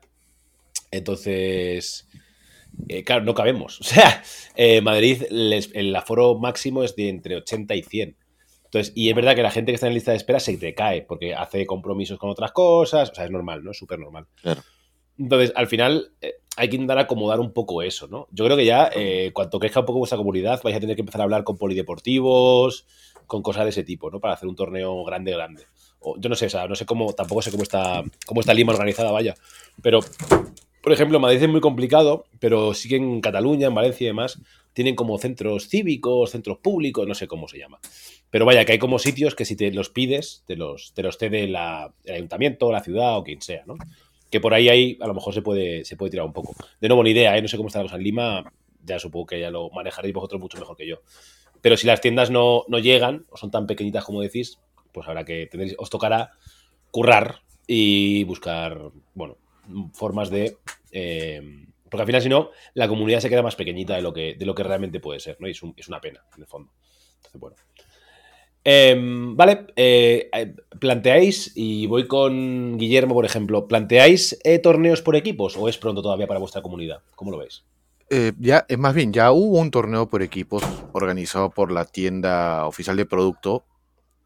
fue algo caótico. Personalmente, como digo, yo soy más enfocado en el aspecto competitivo y en el formato competitivo estándar puedo jugar otros formatos, pero no es lo que a mí al menos me, llame mucho la atención. Ajá.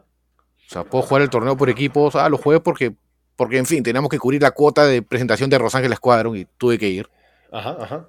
Pero si me vuelves a decir, vamos a jugar un torneo por equipos, yo Perdiste. Digo, perdiste. yo diría que eh, preferiría malgastar mi tiempo jugando el formato estándar. Pero si los muchachos quieren hacer eso y Obviamente van a necesitar de mi ayuda para organizar algo. Eh, mm. al menos los de acá sí los ayudaría, tal vez. A mí es verdad que el formato por equipos es verdad que tiene una. Todo depende de cómo te lo tomes, ¿eh? El formato por equipos tiene una vena muy competitiva. De hecho, por ejemplo, Laza, que hoy no está porque digamos que no son horas, para ese, ese hombre, ese padre de familia, eh, es, un, es un entusiasmado del formato por equipos, le encanta. Eh, le gusta mucho más competir, le gusta jugar con colegas. Eh, es verdad que, por ejemplo, en las selecciones, en el, torneo por equipos, eh, por TTS, por supuesto, que jugamos de, a nivel mundial, era muy bueno, o sea, era muy guay, porque, em, ¿cómo decirlo? Sentías una suerte de compañerismo, de le rasco unos puntos aunque pierda, porque así mi equipo puede ganar, estaba muy bien. La verdad que tiene sus virtudes el formato por equipos, incluso para los jugadores competitivos como yo, a mí también me gusta mucho. Yo no tengo oportunidad de jugar casi nunca porque organizo todos, pero, pero bueno, es lo que hay. Sebastián, cuéntame. De hecho, o sea, mira, yo te soy sincero, eh, el torneo como formato, no, o sea, me pareció bueno, me pareció estratégico, porque, o sea, de que tenías que ver más o menos encima dónde llevar a, cada facción, había una, facción, una mesa en Intuadar, dos en abierto, entonces me gustó esa dinámica, pero claro, eh, el amargo que tenemos de ese torneo es, como lo dijo ahí, es, eh, el tema de la mala gestión que ya nos hizo arrancar el torneo como que medios incómodos y ahí como que veías que las cosas no iban bien, entonces Eh, eso hizo, explotó, ¿no? Yo creo que eventualmente, si la comunidad sigue creciendo al ritmo que va, eh, yo creo que sí podríamos pensar para un segundo semestre del año tener, eh, tener un, un, torneo de equipos que por lo menos sea unos... Yo, yo, quisiera que sea por lo menos ocho equipos, ¿no? Porque, claro, por lo menos 24 personas jugando, ¿no? Uno de trío, por lo menos. Es, muy es un fato digo, que está por, por explorar todavía. Es muy interesante. Eh, yo tengo muchas ganas de ver cómo se desarrolla. Y bueno, ya veremos. Ya veremos. Em, vale, eh, la pregunta probablemente más importante de este podcast. Em, a empezar por Guillermo. Guillermo, ¿qué no se le echa nunca a la pizza? Cuéntame, por favor. Anchoas. Me vale. Eh, ¿Antonio? Piña, por favor. Gracias. Gracias, la puta. Es perfecto. ¿Alguien apoya la piña?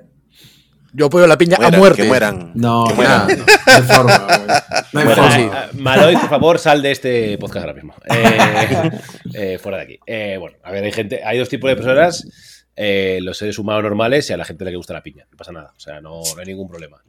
el único que le gusta la piña es Guille. Él oh, es el que. Cuando pedimos pizza, él es el que quiere pedir la hawaiana. Yo tengo que pedir aparte mi propia pizza.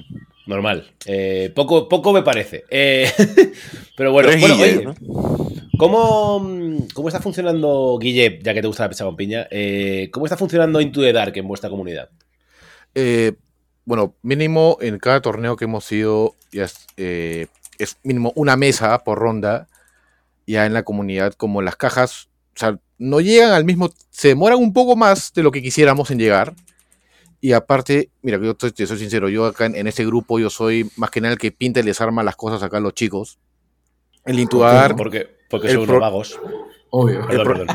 El, problema es que el Intuadar viene mal de fábrica.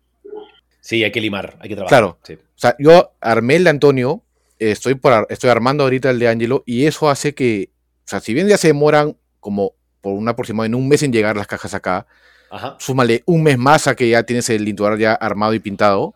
Sí. Pero al menos eh, la semana pasada que nos juntamos en la tienda, que siempre jugamos los miércoles, vi al menos ya dos mesas de Into jugando en una noche de casuales. O sea, ya, ya o sea, bueno, hay gente que lo impreso en MDF, hay gente que lo imprime en 3D, pero oficialmente eh, hay, dos o tres mesas ya para jugar al menos en casuales. Aunque yo personalmente prefiero más el formato abierto que el Into Dark. Si, puedo aportar algo ahí, mira, yo que fui juez ahora en el torneo del domingo, eh, me, pareció, me, pareció divertido porque había un par de, fueron creo que dos, tres personas que mm, sabían las reglas de Into Dark, pero no habían jugado una partida de Into Dark. Y literal les tocó en una ronda, eh, les tocó jugar juntos y prácticamente tuve que estar 30, 40 minutos ahí viendo la partida porque decía, no, acá van a meter la pata de todas maneras es, otro juego. es otro juego totalmente diferente, que es, a mí me gusta, ojo, eh, me parece espectacular, me gusta más abierto, pero me parece, y todos cuando terminan su primera partida en dicen, ala, esto es otro juego totalmente. Hmm. Y, pero la pasaron bien, o sea, no, no, no se estresaron, se, o sea, lo jugaron súper fluido. Eh, y la verdad yo no tuve que intervenir mucho, o sea, salvo algunas cosas de, oye, mira, le dije a un dado por el tema de aquí, que tiene obscure, no tiene obscure, abrió la puerta, está en guard, ¿no? Entonces, eh, pero de ahí, en realidad, lo manejaron súper bien, ¿no? ¿no? es algo tampoco tan complicado. No, o sea, el juego es el mismo. Lo que pasa es que tiene mecánicas que tienes que aprender de nuevo y tiene un montón de mm, estrategias bastante interesantes, ¿no? Que cómo funciona el hatch Fight, cómo funciona el, yo qué sé, abrir puerta, cerrar puerta, me trabo, no me trabo. Tiene como muchas cosas, muchas cosas finas que le da un toque de profundidad que es, para mí es muy interesante, vaya. Pero bueno, es de nuevo. Y que creo que sí que es una cosa que no se va a abandonar. Vamos, creo no. Sé, me han contado fuentes fiables, que, es, que no es algo que se vaya a abandonar, que no es algo que vaya a llegar la, nueva temporada y se vaya a dejar atrás, ¿no? Que en teoría, mientras que esta edición siga, se va a seguir jugando en To The Dark, ¿no? Incluso posiblemente la siguiente, si es que hubiere. Entonces, bueno, eh, yo eh, iría jugando en To The Dark, porque es importante, ¿no? Y luego, además, si vas a cualquier torneo eh, fuera de las fronteras de, vuestra comunidad, se va a jugar Into the Dark, ¿no? En un torneo en Atlanta se va a jugar Into the Dark seguro, en España se juega Into the Dark, en cualquier sitio vaya. Entonces, bueno, en cuanto quieras viajar vas a tener que estar preparado para, para esto, básicamente, porque, porque va a ocurrir. Em, Vale, eh, contadme un poco, no sé quién es, bueno, Guille te ha dicho que es el que, el que monta las mesas, así que te, pregunto a ti. ¿Cómo montáis las mesas en, Lima? O sea, ¿cómo, qué, referencia usáis para montar un mapa abierto? ¿Cómo, cómo lo hacéis? Contadme, ¿cómo, cómo lucen vuestras mesas? Eh, de hecho, al, comienzo las armábamos muy, muy mal, pero eh, justamente revisando Discord, el Discord, el de Wargames es el de, España, otros Discords, eh, uno gringo, los de Reino Unido, fuimos encontrando archivos, guías de PDF de cómo armar los torneos en el, las mesas en torneos, por ejemplo, a John le pedimos un par de veces, creo que nos apoye, nos, muy, muy buena gente, nos, obviamente nos ayudó, nos mandó las fotos, y al menos hemos encontrado que no debemos armar al menos corredores de punto a punto. Debemos tratar de evitar a toda costa que en el primer turno eh, las miniaturas puedan llegar fácilmente a Vantage. O sea, es difícil que no lleguen tampoco, pero si vas a llegar en turno 1, que al menos que le cueste. O sea, tratamos de ponerlo lo más complicado posible y el mapa lo más asimétrico para que sea más parejo para ambos jugadores. Ajá. Sí, o sea, sobre todo, yo en mi experiencia es que, que los Vantage no importa mucho que, o sea, que no estén en zona de despliegue, ¿no? En, en pero que se pueda llegar, pero que es verdad que no tengan un dominio total de la, zona, ¿no? O sea, que cada Vantage pues mire uno o dos puntos como mucho, ¿no? Y que no, que no mire más, ¿no? Y luego haya buenas piezas de buenos bloques en la zona central, ¿no? Eh, para, oscurecer y que luego... Mi, mi idea siempre cuando monto una mesa es que cuanto más cerca estés del centro de la misma, más peligroso sea, ¿no? De alguna forma. O sea, haya menos coberturas, estén más vigilados los puntos centrales con el Vantage, etcétera, ¿no? Es un poco mi idea de cómo, de cómo montar mesas. De hecho, sabes ahí que es interesante que, sobre todo Toño y yo cuando armamos mesas, lo que buscamos es que exista oscurecimiento de tal forma que en la, en la zona de despliegue puedas desplegar y puedas estar cubierto de alguna forma, pero que cuando tengas corredores donde puedas de una u otra forma poder eh, entrar en, en melee, poder hacer cargas, eh, que puedas tener juego en el centro de la mesa, ¿no? Porque a veces cuando llenan demasiado de escenografía al medio de las mesas, llega un punto en el que no puedes cargar de una manera eficiente o, termina siendo toda una, bola al medio y es medio raro, ¿no? Entonces, eh, ahí de hecho hemos tenido un aprendizaje también en nivel de mesa creo que mucho más difícil que el jugar Kill Team. O sea, el armar una buena mesa creo que es, lo más complicado. Sí, es, lo más complicado. Es lo más complicado probablemente de Kill Team como organizador es armar buenas mesas, ¿no? Que sean disfrutables. Y además que es algo que se gana con la experiencia, no es una cosa que puedas aprender por muchos tutoriales, por muchas... No es fácil, ¿no? Y no, no, es, no es nada, nada fácil. Vale, eh, contarme un poco, em, ya para ir cerrando, eh, si quieres empezamos por ti, Antonio, y vamos bajando para abajo qué kill teams están ahora mismo en, boga, ¿no? O sea, kill teams, eh, ¿cómo es el meta en, Lima? Ah, claro, mira, contándote el torneo que tuvimos el domingo, hubieron, bueno, eran 15 equipos, eh, hubieron 4 intercessors, 3 legionarios, o sea, la mitad, ya te, ya te llevas la mitad, eh, y el resto fueron equipos únicos. Hubo un equipo, dos equipos de compendio, que fue el de Chaos Demons y el de Talons of the Emperor, y de ahí fue bien variado. Eh, ya no hay mucho Pathfinder como hace un par de meses que todo el mundo jugaba Pathfinders. Eh, ya no hubo, hubo una de novicias, ya no hubo Bedguards como antes habían bastantes Bedguards, ni Orcomandos. Eh, se, están rotando bastante. Bueno, también ten en cuenta que no somos muchos, ¿no? Nuestro torneo más grande es de, de, 15 y 16 personas, entonces, complejo. Pero así es, o sea, en general, Intercessors y Legionarios es lo que más se juega, creo, en Lima. Bueno, pasa un poco como en, como en España, ¿eh? que intereses, bueno, como en el mundo en realidad, ¿no? Intereses y legionarios son legión, literalmente, es como me cago en la puta. otra vez Villamarine, pero bueno, no pasa nada.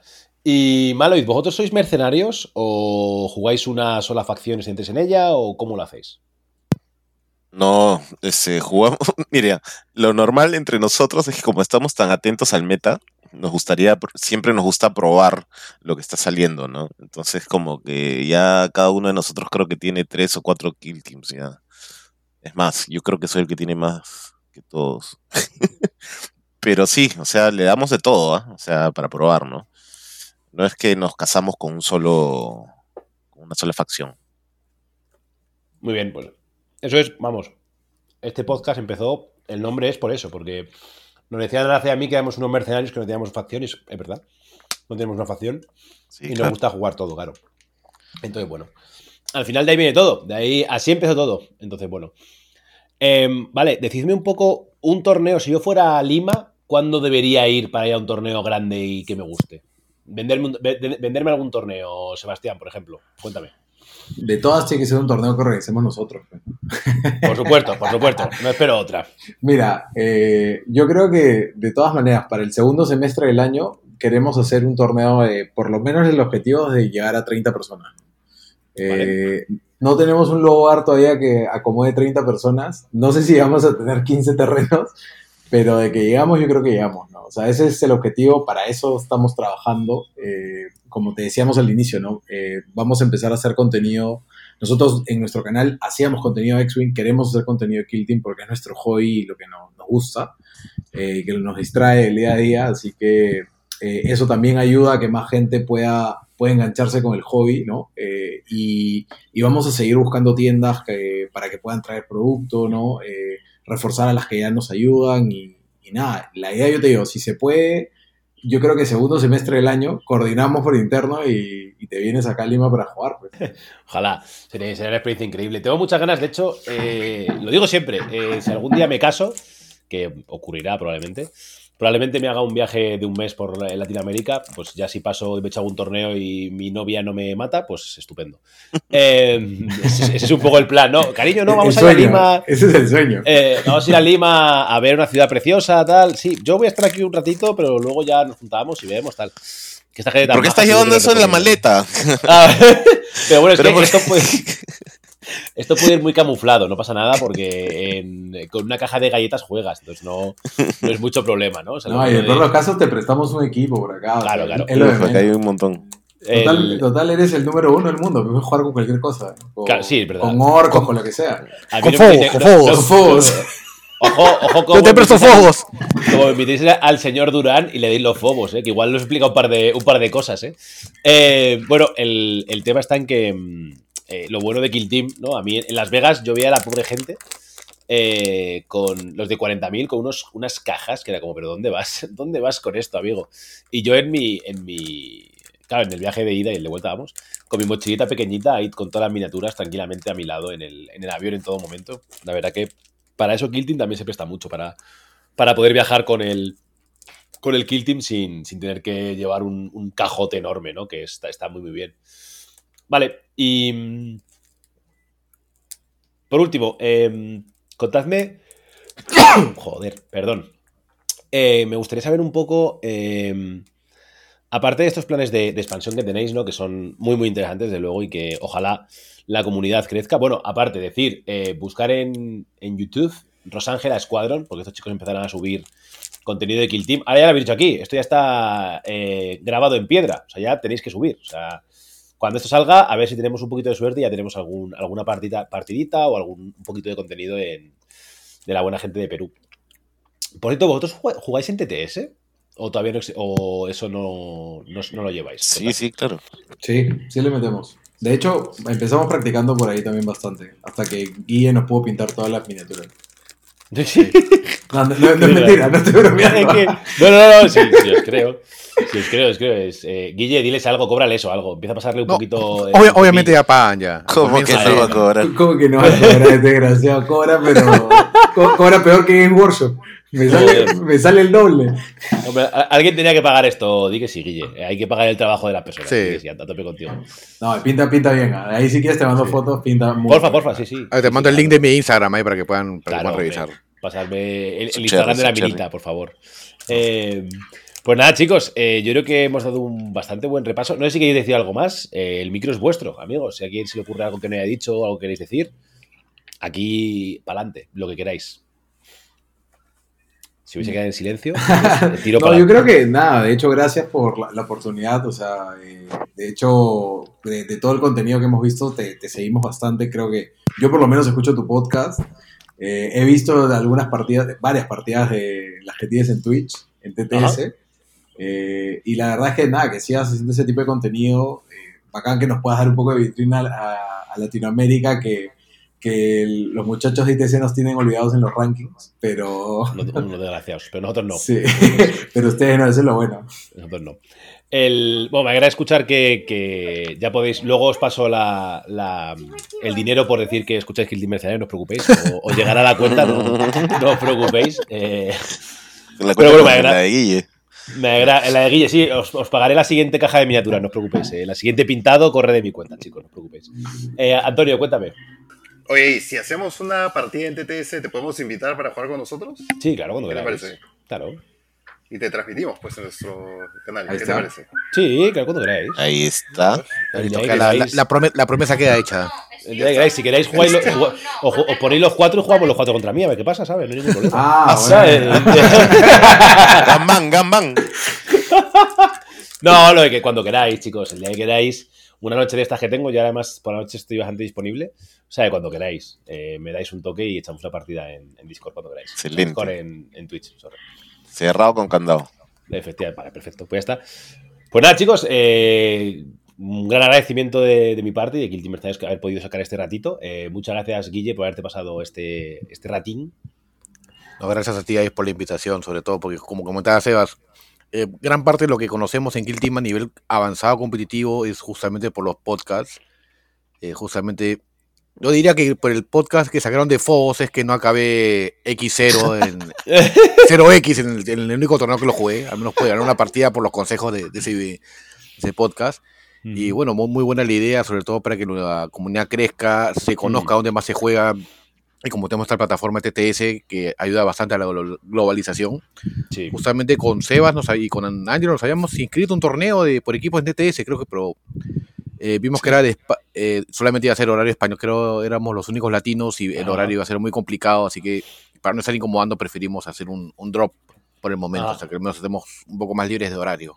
Sí, sí, es, es, verdad que es un poco problema el horario porque es verdad que, bueno, cuadrar zonas es difícil, pero bueno, se pueden hacer cosas, ¿eh? De hecho, en, en América, en América no, sí, en América, perdón, hacen como pods diferenciados por horario o sea, que eso puede ser una, cosa interesante por explorar. Pero bueno, ya como yo organizo los, las ligas de TS, pues ya, ya hablaremos de esto. En, sabiendo que hay comunidad latinoamericana que juega de TS, podemos hacer un... hablaremos, hablaremos, hablaremos de esto en el futuro, no os preocupéis. Sería bacán, eh, yo lo intentaré, yo pondré por ello, os lo prometo. Eh, Antonio, oye, un placer, ¿eh? Muchas gracias por haber venido. Un gusto, gracias por, por invitarnos y ya, pues te vamos a invitar a nuestros podcasts también. Cuando queráis. Eh, Maloid, eh, un placer, tío, de verdad. Excelente, muchas gracias por la invitación. Saludos a todos y los vamos a invitar ya contigo a que nos vean en, nuestro canal cuando ya empecemos a sacar contenido. Entonces tú vas a ser el primer invitado. ya tenéis, tenéis mi follow, ¿eh? Yo ya estoy suscrito, ¿eh? Se, visto, se busca por Instagram, yo ya he hecho todos los deberes posibles. Eh, Sebastián, un placer, tío, de verdad. No, el placer es mío, veis. Gracias y nada, ahí nos estamos viendo. Efectivamente.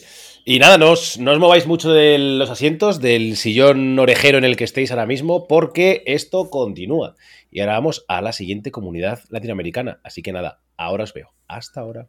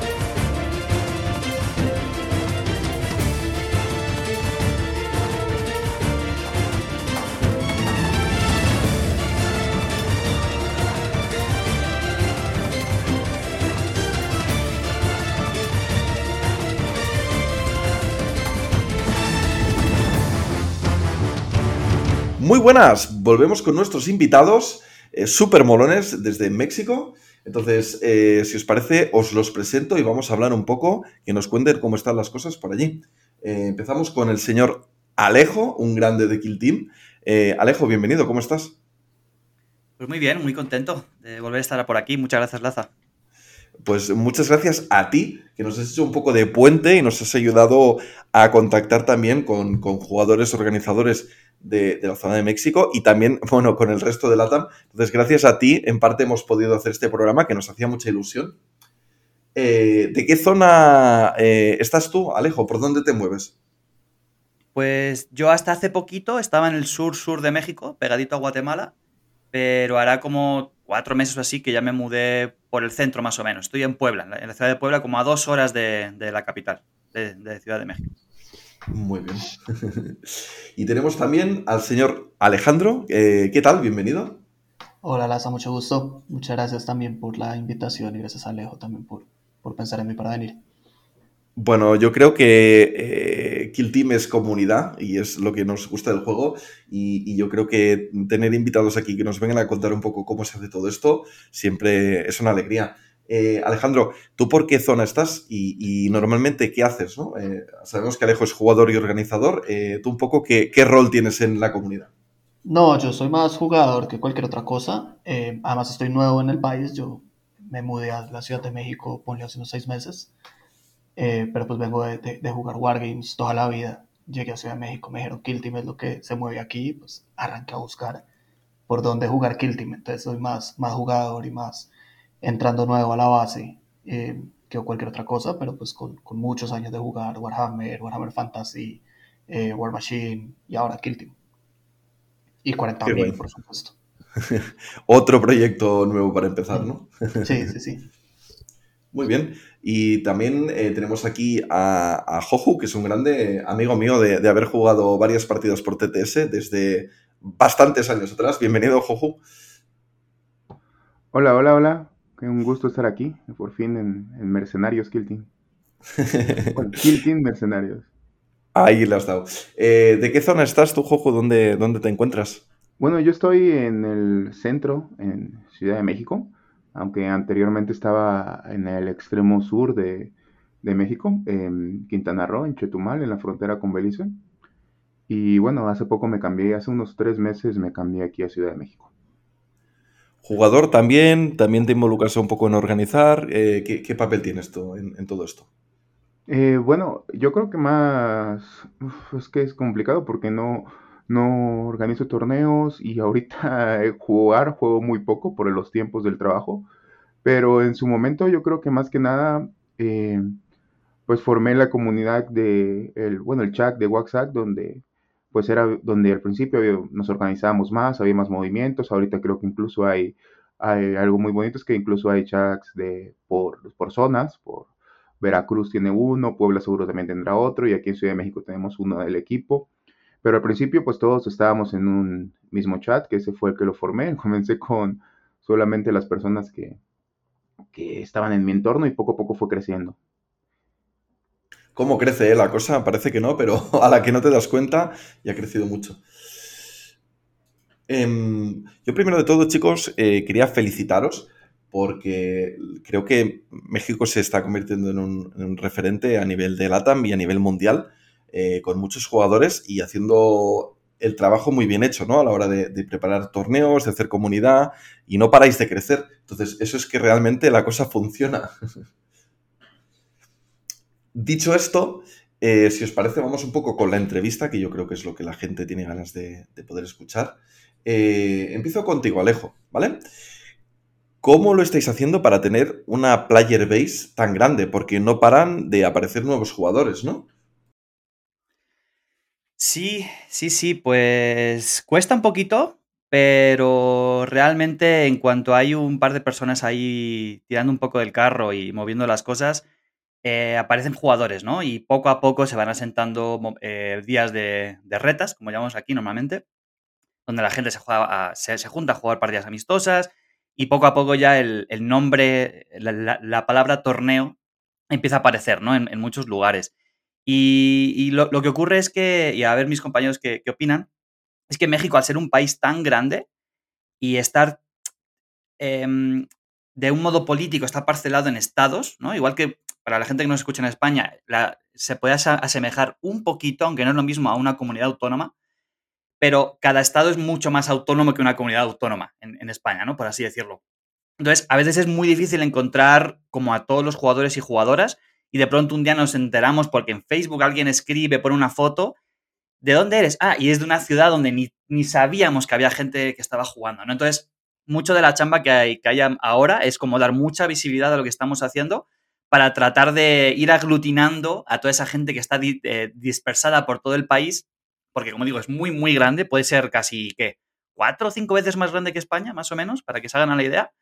Y entonces sí, es mucha chamba de, hacer mucha difusión y mostrar las cositas que hacemos para tratar de juntar a más gente. Bueno, es todo un proceso. ¿eh? Yo, de hecho, estoy haciendo algo parecido ahora en mi ciudad. Y, bueno, es bonito, continuamente van saliendo jugadores nuevos y, parece que la familia va creciendo, pero como dices, es un esfuerzo, ¿no? Pero bueno, eh, también tenéis lo del grupo este de, chat que comentaba Joju, ¿no? Que también es un inicio a la hora de ir juntando a, toda la comunidad, ¿no? Eh, os quería preguntar a nivel de ventas, también que a veces es significativo, no tiene por qué serlo, eh, cómo está funcionando Kill Team, pero es que además en, LATAM el, tema del producto de, de, Games Workshop, además cuesta un poco de llegar, por lo que tengo entendido, me lo explicáis vosotros, y creo que además también es más caro, ¿no? Entonces, eh, no sé, Joju mismo, si quieres, ¿qué tal está funcionando a nivel de, ventas eh, Kill Team? Bueno, em, al nivel de ventas como tal, como no tengo mucha relación con alguna tienda en específico, a lo mejor no te puedo decir específicamente, pero yo creo que el hecho de entrar a una tienda y mirar pues casi toda una sección llena de, de cajas de Kill Team y sobre todo de las novedades, yo creo que es un indicativo de que pues el producto se está moviendo, de que la gente sí le gusta, sí lo está comprando. Vaya que si es para jugar Kiltino, si es porque pues los vayan a, ocupar para 40 mil o cualquier otra cosa, bueno, ya será parte, ¿no? Pero eh, ayer mismo que fui a jugar, pues bueno, me quedé babeando con todo lo que había de Kiltin y de muchas cosas más, ¿no? Pero sí, eh, yo creo que las tiendas sí lo están trayendo, sí hay producto, ya está la caja nueva, Em, salvo algunas facciones específicas, hay varias, hay algunas cajas de, facciones aparte individuales, productos para iniciar. Y a nivel de jugadores, pues veo que cada vez más gente se interesa, ya sea por las facciones específicas de alguna caja de Kill Team, o también a veces, que es algo muy, muy, muy común, que pues compran, a lo mejor no una caja de Kill Team, pero sí compran eh, miniaturas pensando en usarlas en Team, sobre todo intercesores. intercesores.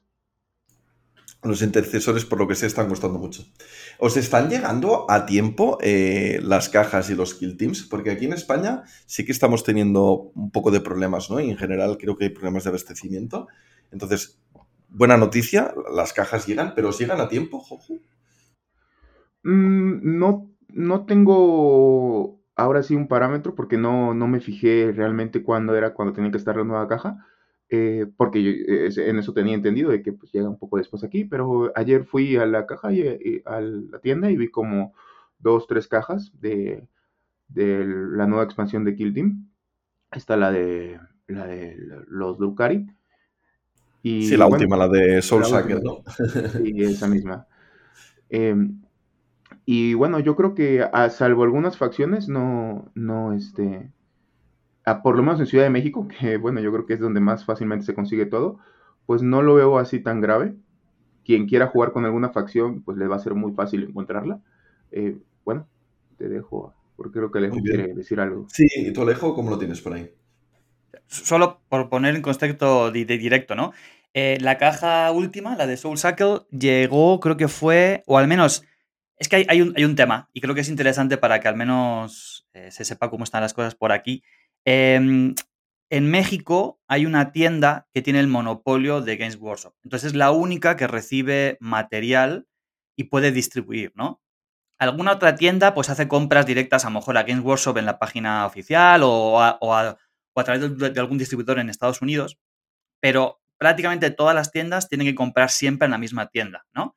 Entonces, hasta que esa tienda no recibe el material y lo libera al resto de tiendas, el resto de personas no las podemos tener, ¿no? Entonces, por ejemplo, a mí la caja a la tienda en la que, yo compré, que fue el, Noveno Reino en Ciudad de México, eh, le llegó el viernes anterior y el lunes de esta semana me lo mandó.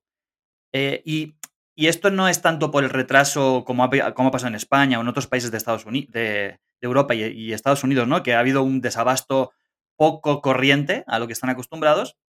Es, es norma general. O sea, México llega a los productos mucho más tarde y a un precio muy, muy, muy elevado. O sea, por, para que a mí la, caja me ha, costado, supongo que puedo decirlo, eh, pongamos 3.700 pesos, que al cambio son como 150, 160 euros, más o menos, que son precios bastante más caros que los que hay en España, pues sobre todo porque muchas tiendas ya hacen ese descuento de, tienda claro, Entonces, eh, eh, en verdad el precio sería el, de oficial, el de Games Workshop, que es ese, ¿no? Pero claro, aquí muchas tiendas sí que hacen el 15-20% de descuento y ya se te queda un poco mejor, ¿no?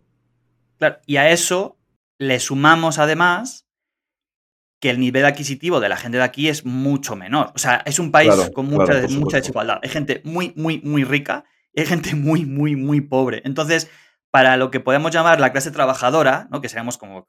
Muy, para, la mayoría que somos, ¿no? Exacto. Comprar una caja de estas es mucho. O sea, por ejemplo, para que se haga un poquito la idea, comprar yo esta caja es un poco más de la mitad de la renta que yo pago por mi departamento. Wow, wow. Eh, sí, o sea, para, poner un poco... Y vivo en una ciudad grande, o sea, en una ciudad importante, ¿no? Entonces, para poner un poquito ahí en, perspectiva. Vale. ¿Y tú, eh, Alejandro, cómo lo vives esto? Sí, yo, ahí tengo como una perspectiva un poquito distinta de, de Jojo y Alejo porque pues, vengo de vivir en otros países de Latinoamérica eh, y de ver cómo es la disponibilidad de, de, de juegos en general en otros países, eh, especialmente en Colombia, que fue donde aprendí a jugar.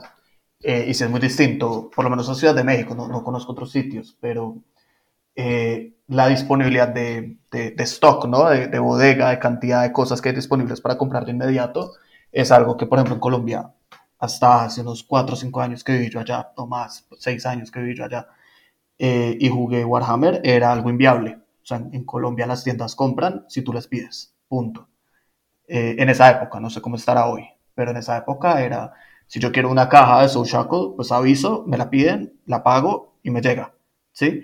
Pero si yo soy una persona que quiere aprender a jugar Warhammer y voy a una tienda y quiero ver que tienen disponible, pues me van a mostrar tres o cuatro cosas que habrán de gente que no pagó su pedido, o de gente que lo está esperando, eh, o me muestran un par de pinturas, o las cosas que tienen para demostraciones, pero no es, eh, no es como, no sé, lo que hay en España, lo que hay en Estados Unidos, lo que hay en Reino Unido, que uno va a la tienda y está todo disponible para comprar de inmediato, ¿no?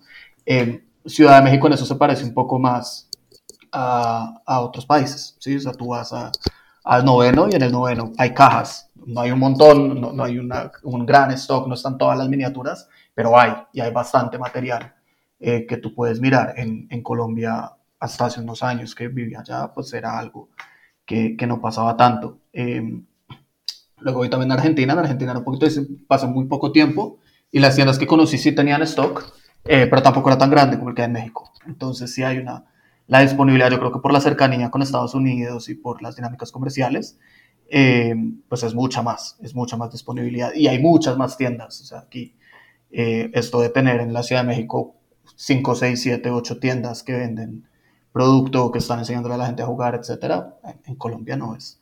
La, tendencia un poco, la tendencia un poco sería que poco a poco van abriendo mercado, ¿no? Y va, va llegando un poco más. Exacto. Muy bien, muy bien. Jojo, ¿querías añadir algo?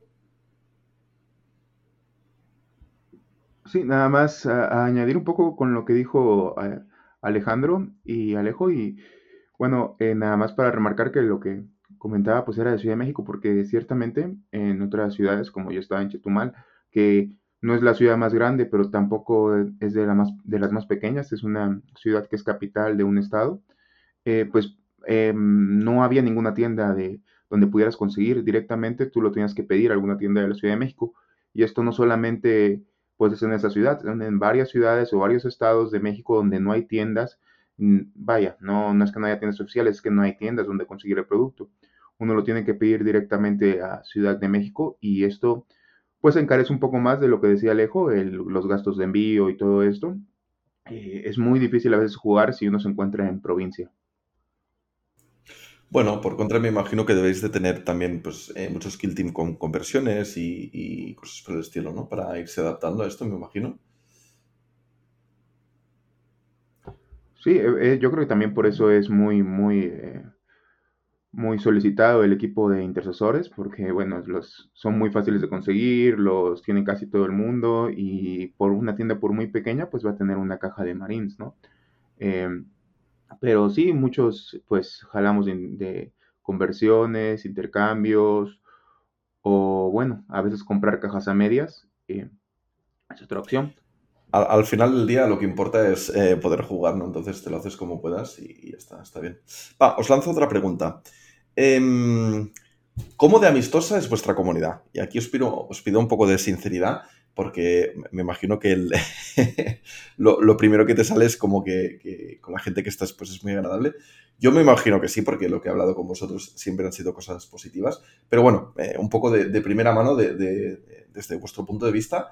Eh, si quieres empezar tú, Alejandro, un poco como de, amistosos os habéis encontrado la comunidad, sobre todo a la que vais a jugar fuera, a la que os encontráis en grupo, ¿qué, qué tal es? No, me parece increíble. O sea, como te decía, yo llegué a México hace relativamente poco y además sin conocer a nadie, ¿no? Vine a trabajar, entonces no, como que llegué a, a, las tiendas y a Kiltim a buscar precisamente eso, a buscar con quién jugar, dónde jugar y pues es súper abierto, encontré espacio súper rápido, esto ya me metí en la comunidad también muy rápido, eh, a Puebla por ejemplo ya he ido un par de veces a jugar con Alejo y con su, y con su equipo y me ha ido supremamente bien. Em, entonces nada, a mí hasta, hasta ahora me ha ido bien en general, como mi experiencia, no solo siendo eh, nuevo en la comunidad, sino siendo extranjero y, llegando al país a, sin, una conexión, ha sido increíble. La verdad me ha ido muy, muy bien. Qué guay, eh, está muy bien. Alejo, ¿tú cómo lo has ido encontrando esto? Pues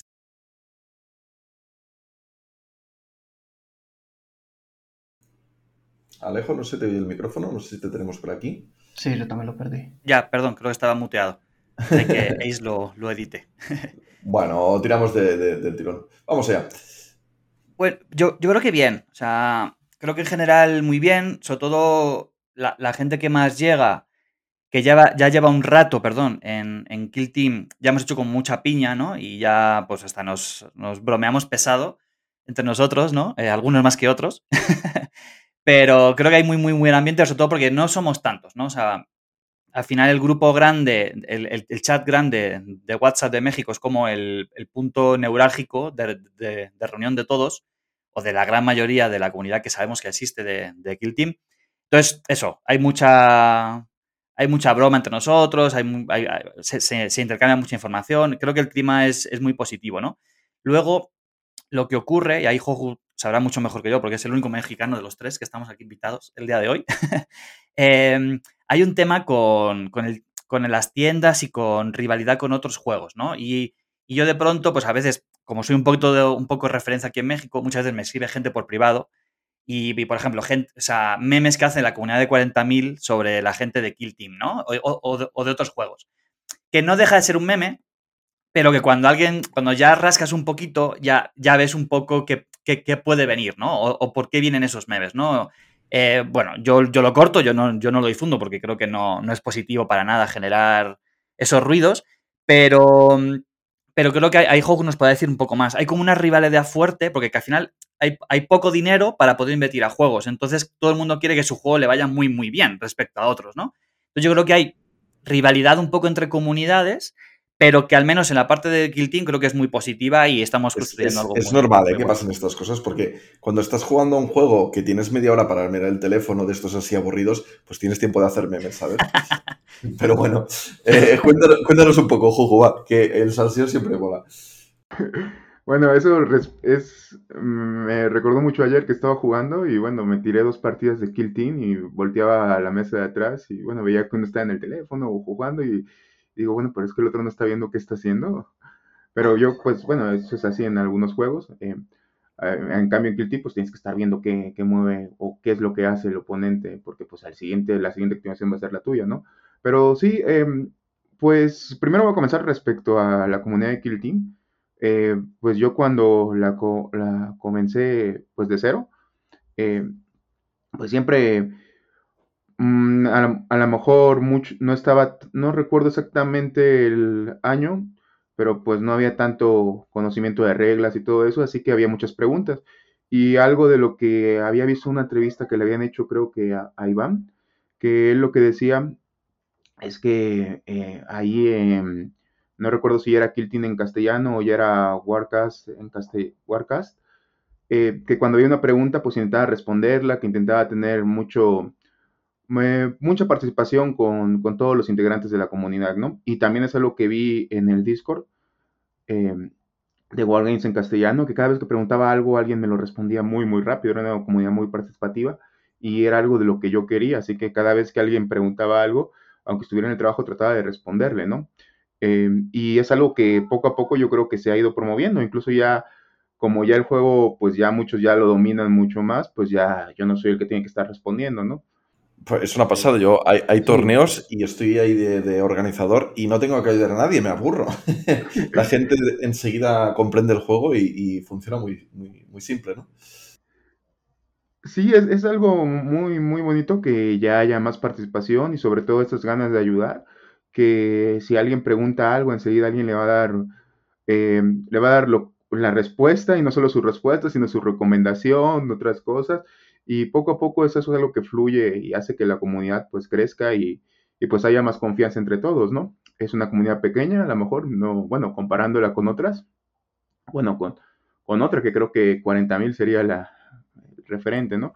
Y respecto a lo de las tiendas, em, no quiero andar mucho, pero también un punto importante es que pues la Ciudad de México es, es muy grande, eh, transportarse de un punto a otro es muy difícil y las, las, tiendas suelen estar a veces muy distantes unas de otras, así que uno suele ir a la que pues está más cerca de, de donde iba, ¿no? Yo lo viví ayer, que pues fue un trayecto a donde fui a jugar algo largo y a lo mejor pensando bien, a lo mejor este sea uno de los motivos por los que a veces las comunidades o las tiendas las comunidades de cada tienda sean un poco más cerradas, de que siempre van a jugar al mismo lugar o a lo mejor no vayan a o no compartan jugadores entre tiendas, eh, simplemente porque por la distancia geográfica.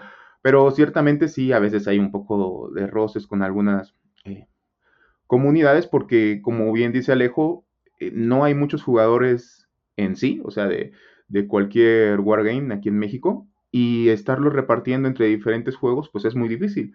Yo lo viví que prácticamente allá donde vivía en Chetumal em, éramos, no sé, cinco personas, de las cuales solamente dos éramos activos y teníamos que, cada vez que nos podíamos reunir, teníamos que ir intercalando entre juegos, ¿no? De tal forma que, pues no siempre jugábamos el mismo, nos gustaban muchos juegos, pero eso no es así aquí. A veces la gente se casa mucho con un juego, hace, sobre todo si es un juego de que requiere comprar muchas miniaturas, claro que quiere ver su, su inversión aprovechada jugando y pues a lo mejor lo ve otro como competencia más que como otra, simplemente otra comunidad, ¿no? Y pues bueno, es lo que dices, la gente que tiene tiempo para mirar el celular mientras, mientras el otro mueve sus miniaturas, pues tendrá tiempo para hacer otras cosas. Es una lástima, ¿eh? Porque al final, eh, pese a las dificultades para desplazarte de un sitio a otro, lo que te interesa es que la comunidad sea lo máximo de, de grande posible, ¿no? Entonces, contra más jugadores, más gente esté en la comunidad, esté activa, em, quizás no te vienen a cada torneo, pero si te vienen a uno de cada tres torneos ya sales ganando, ¿no? Y evidentemente, probablemente el gasto lo van a hacer en la tienda que tengan más cerca y donde van a jugar más a menudo, pero si son jugadores potenciales que te pueden venir de vez en cuando y que pueden ayudar a que tu comunidad crezca, lo que tendrías que hacer sería recibirlos con los brazos abiertos y darles ayudas, ¿no? Pero bueno, eh, siempre hay, hay, cosas de estas a veces. Pero bueno. Em, Alejo, ¿qué tipo de eventos organizáis? ¿Cómo son los torneos? Pues por ahora son pocos, pero intentamos que sean ruidosos, ¿no? Que, hagan mucho ruido y, estamos animando mucho a que, a distintas tiendas, eh, aunque no tengan mucha comunidad de Kill Team en su tienda, eh, pues aún así organicen eventos o organicen jornadas para, enseñar a jugar a Kill Team y demás, porque al final es lo que nos va a dar visibilidad y lo que va a hacer que más gente se, quede, ¿no? Hasta hace poquito únicamente se hacían torneos en dos ciudades, eh, que sepamos, como digo, el, país es tan grande que de pronto aparece un grupo y a lo mejor llevan, llevan un montón de tiempo ahí jugando, em, que es Ciudad de México y Puebla, ¿no? Son los lugares donde ha habido como de un modo más constante eh, torneos y principalmente Puebla, ¿no? Porque, bueno, tienen ahí al pesado de Alejo, está organizando un torneo mensual, ¿no? Y, la verdad que el, equipo de allá somos muchísimos, está yendo súper bien, hacemos convivios de... Pues el siguiente torneo va a ser pues con comida así, con una parrilla, con, carne asada y, un torneito de que tiene en casa de un, de un compa, ¿no? Vamos, Entonces, que lo montáis bien. El truco es la, la, e, el ir insistiendo, ¿no? Un poco la constancia también, me da la sensación. Sí, absolutamente, absolutamente. Y yo creo que también es...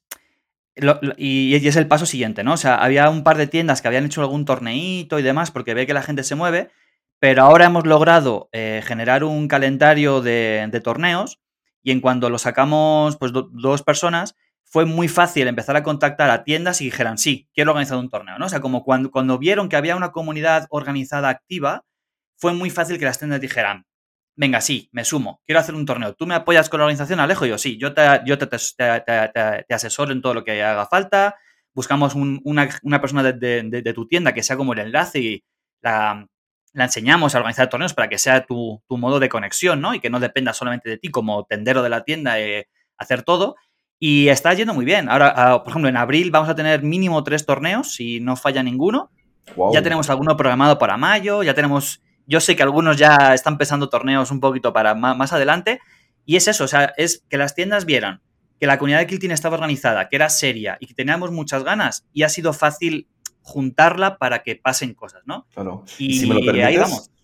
Eh, creo que es muy importante también eh, lo que decías de acompañar, de ir un poco de la mano con las tiendas, ¿no? Porque los tenderos eh, son unas personas muy, muy, muy bellas que tienen mucho trabajo y muchas cosas que hacer y evidentemente ellos tocan muchos juegos, entonces lo van a hacer lo mejor que puedan, pero nunca lo van a hacer tan bien como un jugador, porque el jugador del juego en concreto es el que sabe cómo funciona y cómo se puede hacer de la, de la mejor forma, ¿no? Lo cual quiere decir que siempre, siempre, siempre, si alguien, aunque no sea organizador, pero puede ayudar a organizar, eh, a las tiendas siempre les va a ir mucho mejor y para la comunidad va a ser grande. Yo he visto incluso comunidades que no acaban de arrancar porque falta esa figura, falta alguien que pueda ayudar a las tiendas. Y, y es una lástima. Entonces, realmente es súper, súper, súper importante poder hacer esto bien. Sí, y también que cada núcleo de juego sea autónomo por sí mismo, ¿no? O sea, que no sea Joju, ¿me ayudas a organizar un torneo? Eh, Alejo, ¿me ayudas a organizar un torneo? ¿Cómo monto las mesas? ¿Cuántas rondas pongo? No, por eso también yo en el podcast he hecho, estoy enfocando muchos episodios a cómo utilizar BCP, por qué es importante el ranking ITC, eh, cómo organizar torneos, cómo construir comunidad, ¿no? Para que mi, objetivo, ¿no? Es lograr que cada núcleo de juego sea autónomo y, que, y eso va a hacer que todo crezca mucho más rápido que si dependen de una o dos personas, ¿no? Entonces, ahí vamos, ahí vamos, en esa dirección. Pues gran trabajo. Eh, bueno, lo quería preguntar luego, pero ya que estamos, eh, luego lo podemos insistir. Eh, ¿Dónde te pueden encontrar, Alejo? Uy, pues me pueden encontrar pues en el Discord. Ahí sin duda me pueden encontrar. Alejo, me llamo ya. Bueno, pero hay un, canal de YouTube muy, muy bonito, ¿no? Sí, pues tengo un podcast llamado Puente 3 y estamos, estoy tanto en Evox en, como en YouTube. Entonces ahí pues pueden encontrar el contenido que voy haciendo cuando puedo. Estoy solito, entonces eh, voy cuando puedo y con mucho ánimo y mucha ilusión de ayudar a que, el team crezca en, la TAM. Contenido de calidad. Yo lo puedo decir 100% eh, seguro esto porque la verdad es que está muy bien. Eh, vi los primeros episodios y la verdad es que voy bastante atrasado porque pues, estoy con las oposiciones y estoy con muchas cosas. Así que tengo capítulos pendientes, pero los, los voy a escuchar seguro. Muchas gracias. Em, vale, muy bien. Pues lo otro que os quería preguntar era un poco qué tal se ha vivido la transición de Kill Team 1 a Kill Team 2. Y creo que aquí la persona ideal para que nos cuente un poco esto es Joju, porque eh, tú, Joju, sí que estuviste jugando Kill Team 1, ¿no? Al final de Kill Team 1. De hecho, creo que empezamos a jugar más o menos al mismo tiempo. Y eh, quería preguntar cómo se ha ido viendo ahí la transición entre los dos juegos. Bueno, em, sí, sí, eh, comenzamos a jugar ya mucho desde el Kiltin, desde el Kiltin 1. Eh, y sí, no sé si la verdad es que como en ese tiempo pues no estaba tan metido, pero aún así yo creo que no había una mm, comunidad tan, tan vistosa de Kill Team cuando estaba el Kill Team 1. O sea, sí había gente que jugaba Kill Team 1, pero lo veían como un accesorio, una expansión del 40.000, porque básicamente así era. O sea, eran las reglas, las reglas básicas eran las mismas. Era la puerta de entrada, ¿no? Un poco siempre se decía esto. Y sí, era la puerta, aunque no nos gustaba, pues sí, era básicamente una puerta de entrada, aunque bueno, comprabas a veces comprabas cosas diferentes en Kill Team para lo que ibas a usar en 40.000, ¿no? Eh, pero sí, mucha gente lo jugó, mucha gente, sobre todo, comenzó a jugar Kill Team y luego se pasaba al 40.000, porque ya se sabían las reglas. Y a mí, pues me gustó mucho. Bueno, yo creo que a todos nos gustó mucho el Kill Team 1. Pero cuando llegó el Kill Team 2 y vi todo, bueno, es que no puedo ser objetivo porque Kill Team, este nuevo Kill Team llegó con, con Orcomandos y en cuanto lo vi digo, bueno, me voy a subir este barco, voy a caer. Y vi, las reglas, vi todo lo que eh, al principio ofrecía y a mí me gustó mucho, me, me enganchó mucho. Pero no fue así. Eh, a los demás, llámalo resistencia al cambio o cualquier otra cosa. Eh, pero sí, este, yo lo veo un poco como, un poco de resistencia, que las personas al final estaban muy, muy enganchadas al Kill 1, no querían este eh, Kill 2, eh, se burlaban un poco de las dinámicas, y sobre todo se quejaban de los combates, ¿no? Que decían, ¿cómo es que eh, no puedo defender unos, los golpes, todos los golpes que me entran? Y, todo esto fue una resistencia, de hecho, de muchos jugadores y de, sobre todo de muchas personas que eran, o que tenían tienda, o que eran eh, jugadores importantes en alguna tienda o de una comunidad, pues no se querían quedar en el Kill Team 1. Y con esto batallé un poco, tuve algunas discusiones ahí en Facebook pero pues poco a poco ha ido creciendo la comunidad y yo creo que ya somos algo pues un poco más, muy aparte de, de a lo mejor de juego base, ¿no? De 40 mil. Sí. Oye, y una pregunta. Eh, cuando la comunidad de Kill Team 1 estaba activa, comparado con la comunidad activa que hay ahora de Kill Team 2, em, ¿cuál es mayor? ¿La comunidad de ahora o la de o la que llegó a ser de 1? No, esta es eh, mucho mayor, vaya. Em, tanto en grupos, bueno, en, diferentes, en las diferentes medios, ¿no? Antes no había, no había un medio, eh, digamos, mexicano como tal, que hiciera contenido de, de, Kill Team, o sea, no había nada específico. Ahora tenemos a Alejo, por ahí tenemos a Mario que dedica algunos episodios también, y sobre todo en las diferentes redes sociales, que te, WhatsApp, eh, Facebook, no había tanta participación o la participación era pues muy anecdótica mm, y no había tampoco eh, a lo mejor este interés por entrar. Ah, constantemente en el grupo de WhatsApp vemos gente que va iniciando, que empieza a preguntar cómo armar su, su kill team, sobre todo eh, qué roster es el más óptimo, qué es lo que se usa, cosa que pues no, había nada en el, otro kill team. La gente agarraba lo que tenía de 40 mil y si quería probar kill team lo, lo ponía, ¿no? Eh, bueno, es, que, así estaba, así estaba preparado para que fuera un poco, ¿eh?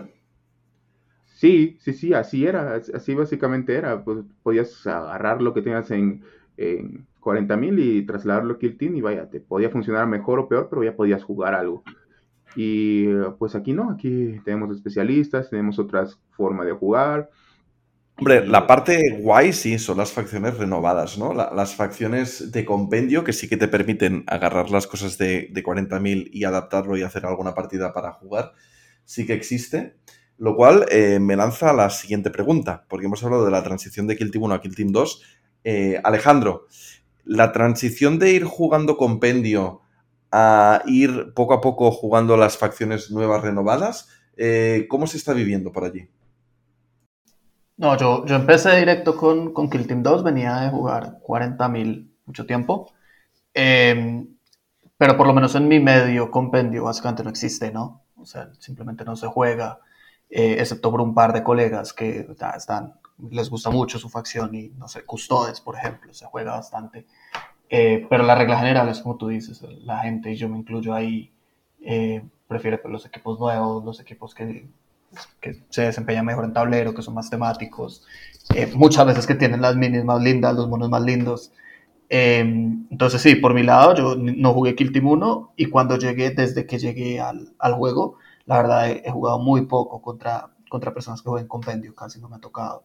Eh, por regla general, la mayoría están jugando em, facciones actualizadas, que también pasa un poco por lo que dice Joju, ¿no? O sea, sí, siempre puedes jugar intercesores. Intercesores siempre está ahí, entonces pues, la mayoría que no, que no, que no tienen muchas minis o que quieren jugar con las minis que tienen, pues tendrán una escuadra de intercesores y lo usarán.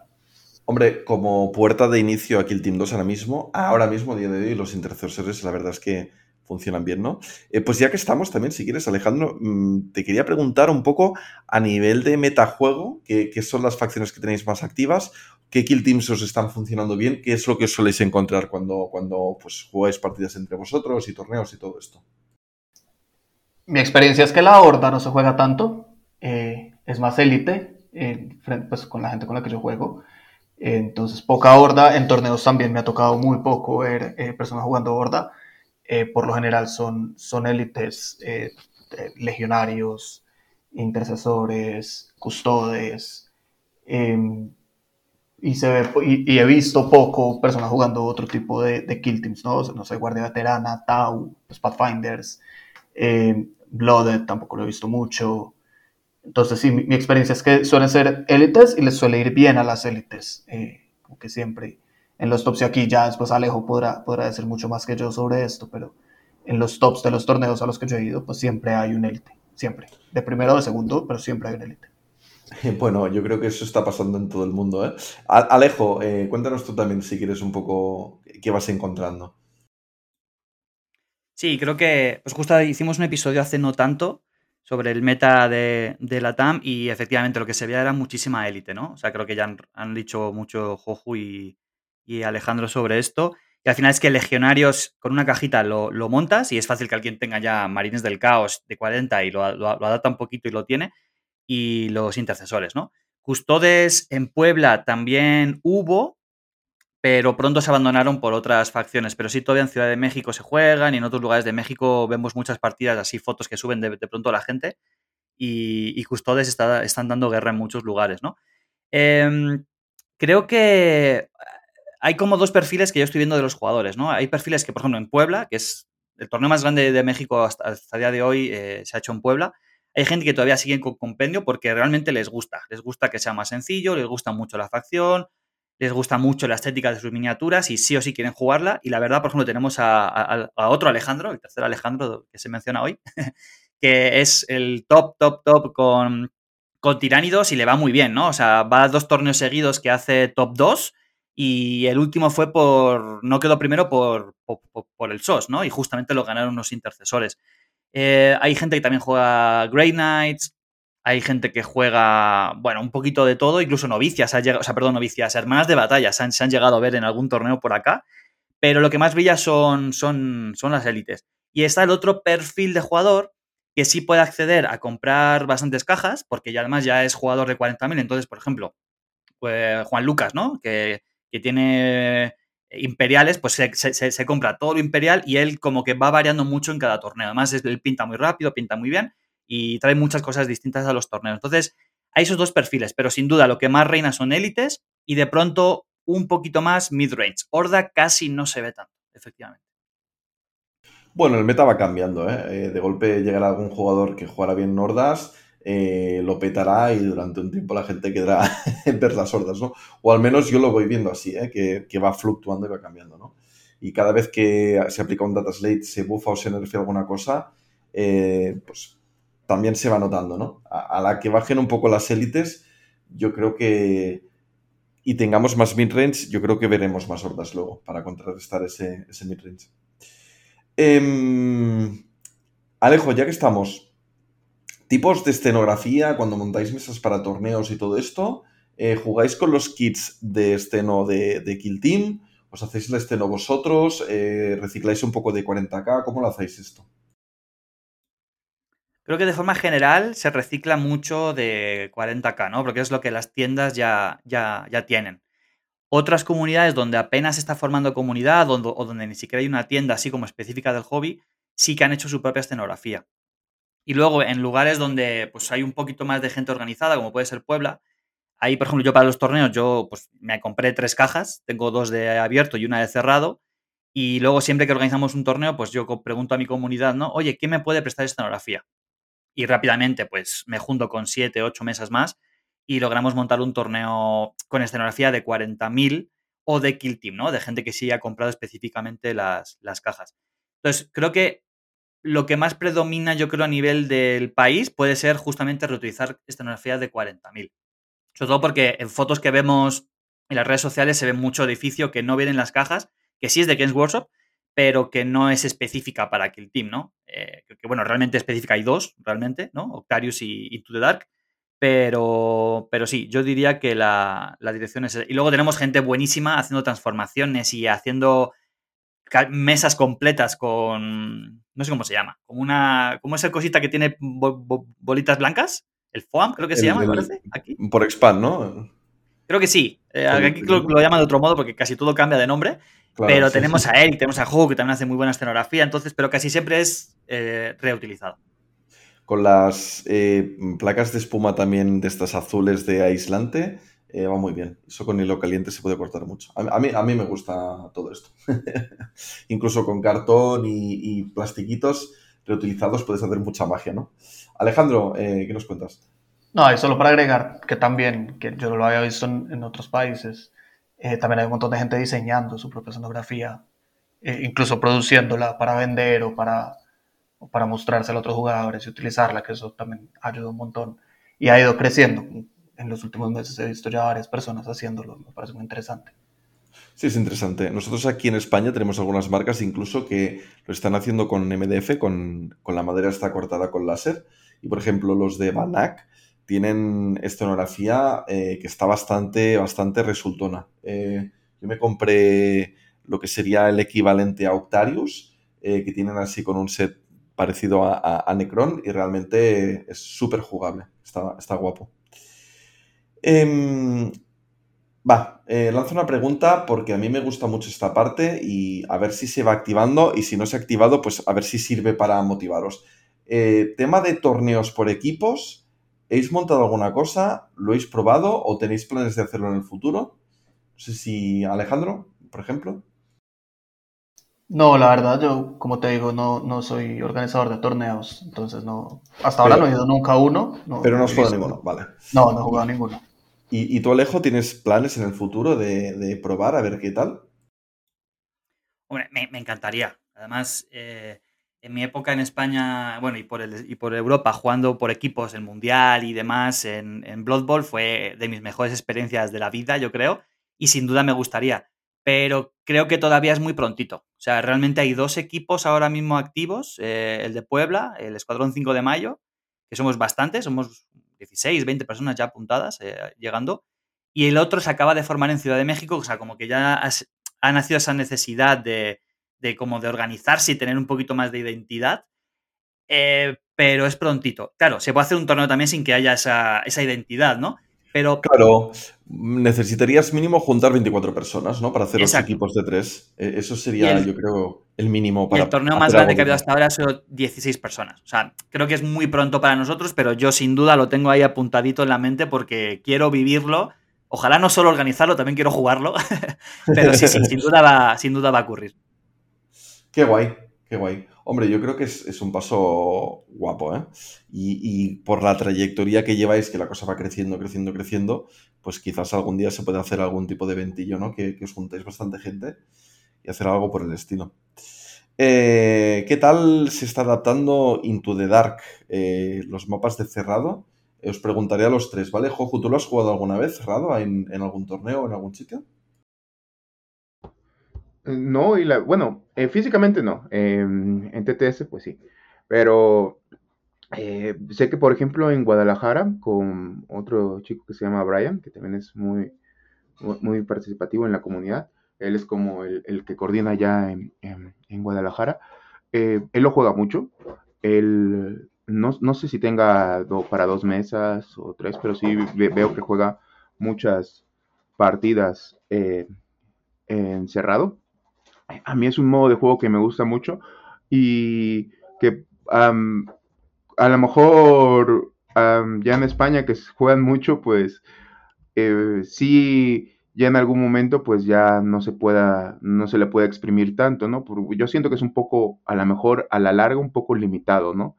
Pero aquí en México que no se ha jugado tanto, pues yo sí espero por lo menos algún torneo que sea completamente cerrado, ¿no? O por lo menos en entornos mixtos, desafortunadamente. Eh, los que he jugado físicamente, bueno, el que he jugado físicamente, porque nada más he jugado físico 1, y, y las partidas que he jugado en físico, pues no hemos podido coincidir en que tengan terreno en entorno cerrado. ¿Y en tu caso, Alejandro, has ido jugando con, mapas de cerrado? Sí, un montón, un montón. De hecho, el primer torneo al que fui a Puebla, que organizó Alejo, jugué todas las partidas de cerrado. Eh, entonces me gusta un montón, me gusta. Eh, también lo aprendí, aprendí casi que a jugar Kill Team, Kill Team 2 en, en Into the Dark, entonces me, me gusta bastante. Qué, gustazo aprender a jugar Kill Team en Into the Dark. A, mí, que me gusta mucho cerrado, eh, me parece fantástico. Sí, sí, sí, sí, no, me encanta, me encanta. Em, pero sí, cada vez en los torneos a los que voy, cada vez veo más tendencia a diversificar, ¿no? A que haya menos meses de cerrado, o por lo menos más parejo. Y, siento que la, y siento que a la gente le gusta un poquito más en abierto, jugar eh, con escenografía abierta, pero, pero a mí me encanta jugar en cerrado, me encanta bastante. Yo he de decir que eh, la tendencia que yo iba observando muy claramente a nivel español era que la gente prefería jugar abierto, pero que le gustaba mucho el formato mixto y que si podían ir a un torneo y jugar eh, mitad y mitad, pues era lo que más les gustaba con diferencia. Pero creo que lo ideal, sí. Recientemente, recientemente hice una encuesta y eh, si la gente tenía que decidir entre abierto o cerrado, eh, sin, tener en cuenta el mixto, la mayoría de gente votó cerrado y me sorprendió mucho. Yo creo que con todos los cambios que han ido aplicando y cómo han depurado el sistema de cerrado, yo creo que se queda un juego que está muy bien y a, la gente le está gustando mucho. Alejo, tú vas incorporando el cerrado en, en los torneos. Has dicho que tenías una caja. No sé si consigues que alguien te traiga alguna más. Sí, sí para añadir lo, lo que has dicho de la encuesta, eh, porque creo que mucha gente votó cerrado por el elemento de es que en abierto me he encontrado muchas veces mesas más montadas. Yo creo que es el punto clave por la cual se puede la gente decantar más por el cerrado, ¿no? Y, claro, aquí la ventaja que tenemos es que como todavía no hacemos torneos grandes, es mucho más fácil lograr hacer 5, 6, 7 mesas eh, bien montadas, ¿no? Porque tenemos eh, escenografía concreta y le podemos dedicar mimo para, para que esas siete mesas pues estén lo mejor, o sea, no siempre van a estar perfectas, pero siempre estén lo mejor posible. claro, yo justamente escuchaba el, último podcast de, que, hablaban del, Campanas y de Valencia y, y Kike nos decía, claro, yo te monto 30 mesas bien, pero es que ya la 31 yo llego, suelto la, la, escenografía al aire, como cae y listo, ¿no? O sea, era una, era una broma. Pero claro, es que torneos más grandes, montar tantas mesas bien en abierto, al final te vas a comer alguna mesa que esté, un poquito desigual, ¿no? Y sí, em, aquí en Puebla logramos poner dos, tres mesas de cerrado. Ahora, eh, como también se está reviviendo un poquito la comunidad de 40.000, después de que hubiera unos, temas internos aquí en Puebla, em, el compa que está liderando un poco uno de los grupos, eh, le está invirtiendo mucho a comprar Into the Dark para poder jugarlo de, no sé cómo se llama, como el, el Into the Dark de 40.000, Combat Patrols, o no sé, no sé cómo se llama. Em, entonces, tenemos muchas mesas y parece ser que el torneo que vamos a tener a inicio de abril va a ser casi todo cerrado. ¿Cuál es el problema? Es lo que yo he estado viviendo y porque estoy muy pendiente de toda la gente de la comunidad y es que mucha gente cree que es mucho más difícil jugar encerrado, casi, casi no ha jugado o prácticamente no ha jugado nunca encerrado y de pronto le da un poco de ansiedad o reparo el llegar a un torneo que haya una mesa encerrado. Entonces yo creo que... al contrario, es más simple, ¿no? Sí, sí, estoy súper de acuerdo. O sea, es lo que decimos, es igual, con la, quitando las reglas complicadas, que es la del Bantas, el oscurecimiento todavía sigue, eh, y poniendo un par de reglitas más, ¿no? Yo creo que lo que haría falta, y justamente tengo pensado un episodio para eso, es como hacer una, un, un, focus sobre cómo, de verdad, qué implica jugar encerrado, cuáles son los cambios, para que la gente le pierda el miedo, que haya más lugares donde lo puedan jugar y pronto yo creo que veremos muchas más partidas encerrado. Y como decía Joju, en, Guadalajara prácticamente solo juegan cerrado, ¿no? Casi no tiene cenocea de abierto. Dentro de poquito van a hacer un torneo y, casi todas las mesas van a ser cerrados, ¿no? Entonces yo creo que sí, va a haber mucho más cerrado en el futuro en México. Es que está muy bien. Además que para cerrado es más económico, porque si no tienes la escenografía, te puedes imprimir tapetes con con dónde irían las paredes, como se jugaba encerrado en, la edición anterior, sin poner las paredes. Y ya está. O sea, te, ahorras la escenografía, es solo el tapete para poner en la mesa. Entonces, como alternativa para no gastar dinero, incluso está muy bien. Para mí está bien porque simplifica el juego eh, porque no tienes que estar tan pendiente de subir, bajar de las alturas y todo esto, ¿no? Entonces sí que tiene alguna regla especial, pero en general se aplican bastante en la dinámica del juego y no, te alteran mucho, ¿no?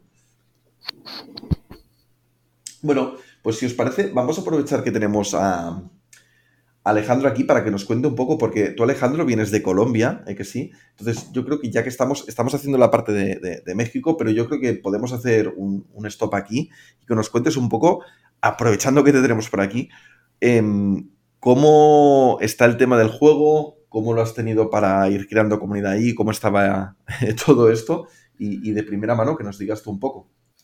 Sí, no, yo salí de Colombia cuando todavía, de hecho, no existía Kill Team, em, pero luego ahorita que pues empecé a jugarlo y eh, viajo seguido a Colombia, estoy buscando a, mis amigos y demás. Em, por lo menos las comunidades con las que yo he jugado y a las que conozco, son comunidades que llevan muchos años jugando eh, 40.000. Eh, entonces yo no, no, noto mucho interés en, en, jugar Kill Team. En los últimos, las últimas semanas o los últimos meses sí he visto más gente moviéndose, em, tratando de hacer cosas, buscando partidas y demás. Em, pero por lo menos en las comunidades que yo conozco y con las que he jugado, eh, el, el, interés pues pasa por 40.000, ¿no? Son comunidades que llevan años juntas jugando y, y Kill Team yo creo que no se ve como como un juego que le pueda, como que pueda dar una experiencia distinta a, lo que ya te da 40.000 y lo que ya jugando tantos años y, disfrutas tanto, ¿no? Eh, pero sí he notado como en los últimos meses, tal vez, o, semanas incluso, un poquito más de movimiento eh, con la gente que conozco en, Medellín, en Bogotá, eh, tratando de, de, mover el juego, pero, pero poco, la verdad, poco. Que también pasa porque no vivo allá, ¿no? Es, es probable que haya movimientos que yo no estoy viendo y que, y que no conozco, pero en mi experiencia y, con la gente que conozco y con las comunidades con las que todavía soy amigo, pues no, no simplemente no, no se juega como algo, como un juego que se juegue sistemáticamente. Eh, pero creo que va a ir cambiando, creo que va a ir cambiando con el tiempo. Yo creo y espero que vaya cambiando a nivel internacional, ¿no? Que es la tendencia que tiene y cada vez... Eh, hoy lo hablaba con Ace. Dice, le das una patada a una piedra y salen jugadores de Kill Team poco a poco la tendencia a nivel internacional yo estoy viendo que es esta, ¿no? En, varios discords y, comunidades que voy siguiendo, veo que van creciendo, van creciendo, van creciendo, ¿no? Pero claro, lo bonito sería que llegara un poco a todo el mundo. Pero bueno. Em, Alejo, como organizador, ¿hay previsto algún eh, evento especial, alguna fecha indispensable, algún torneo más grande que el resto? Eh, que os estéis planteando de organizar? Pues no es muy público todavía, pero sí, hay, se está pensando hacer un torneo grande en una convención anual que hay en Ciudad de México, la Mega XP, o como XP o como se diga. Em, eh, pues es, un poco como las Freak Wars, ¿no? Como para la gente de allí de, España. Como esta jornada donde se juntan un montón de juegos en un lugar y hay eh, stands de tiendas y demás. Eh, normalmente hay como mini torneitos que eh, como no sé muy bien cómo funciona, pero hay una gran empresa o una tienda grande, creo que es justamente la que distribuye todo el tema de Games Workshop acá, que como que reparte la responsabilidad de organización de los torneos, de los eventos, a otras tiendas o a otra gente de la comunidad.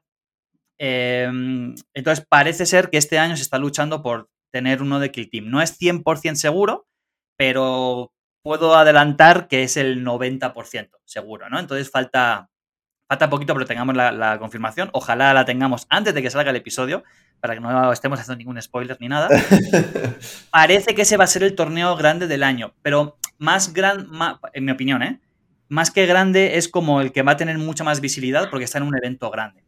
Pero viendo cómo va yo, yo, yo, hablo de mi casa, ¿no? Viendo cómo va Puebla, que es fácil juntar un torneo de 16 personas y fallar un gente. O sea, yo creo que iba a ser entre 20 y 22.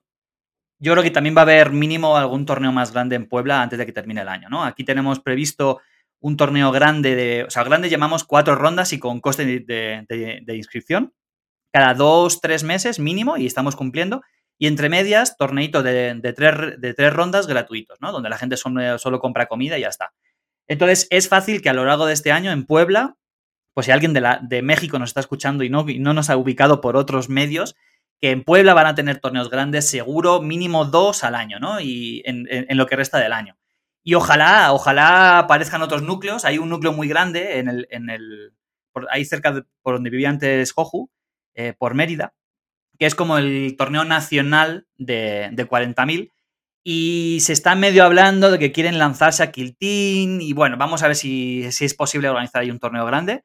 Pero van a pasar cosas. Este año ya hemos dicho muchas veces que va a ser el año de Kill en México. Vamos a crecer muchísimo y entre otras cosas los torneos van a ayudar a, ello.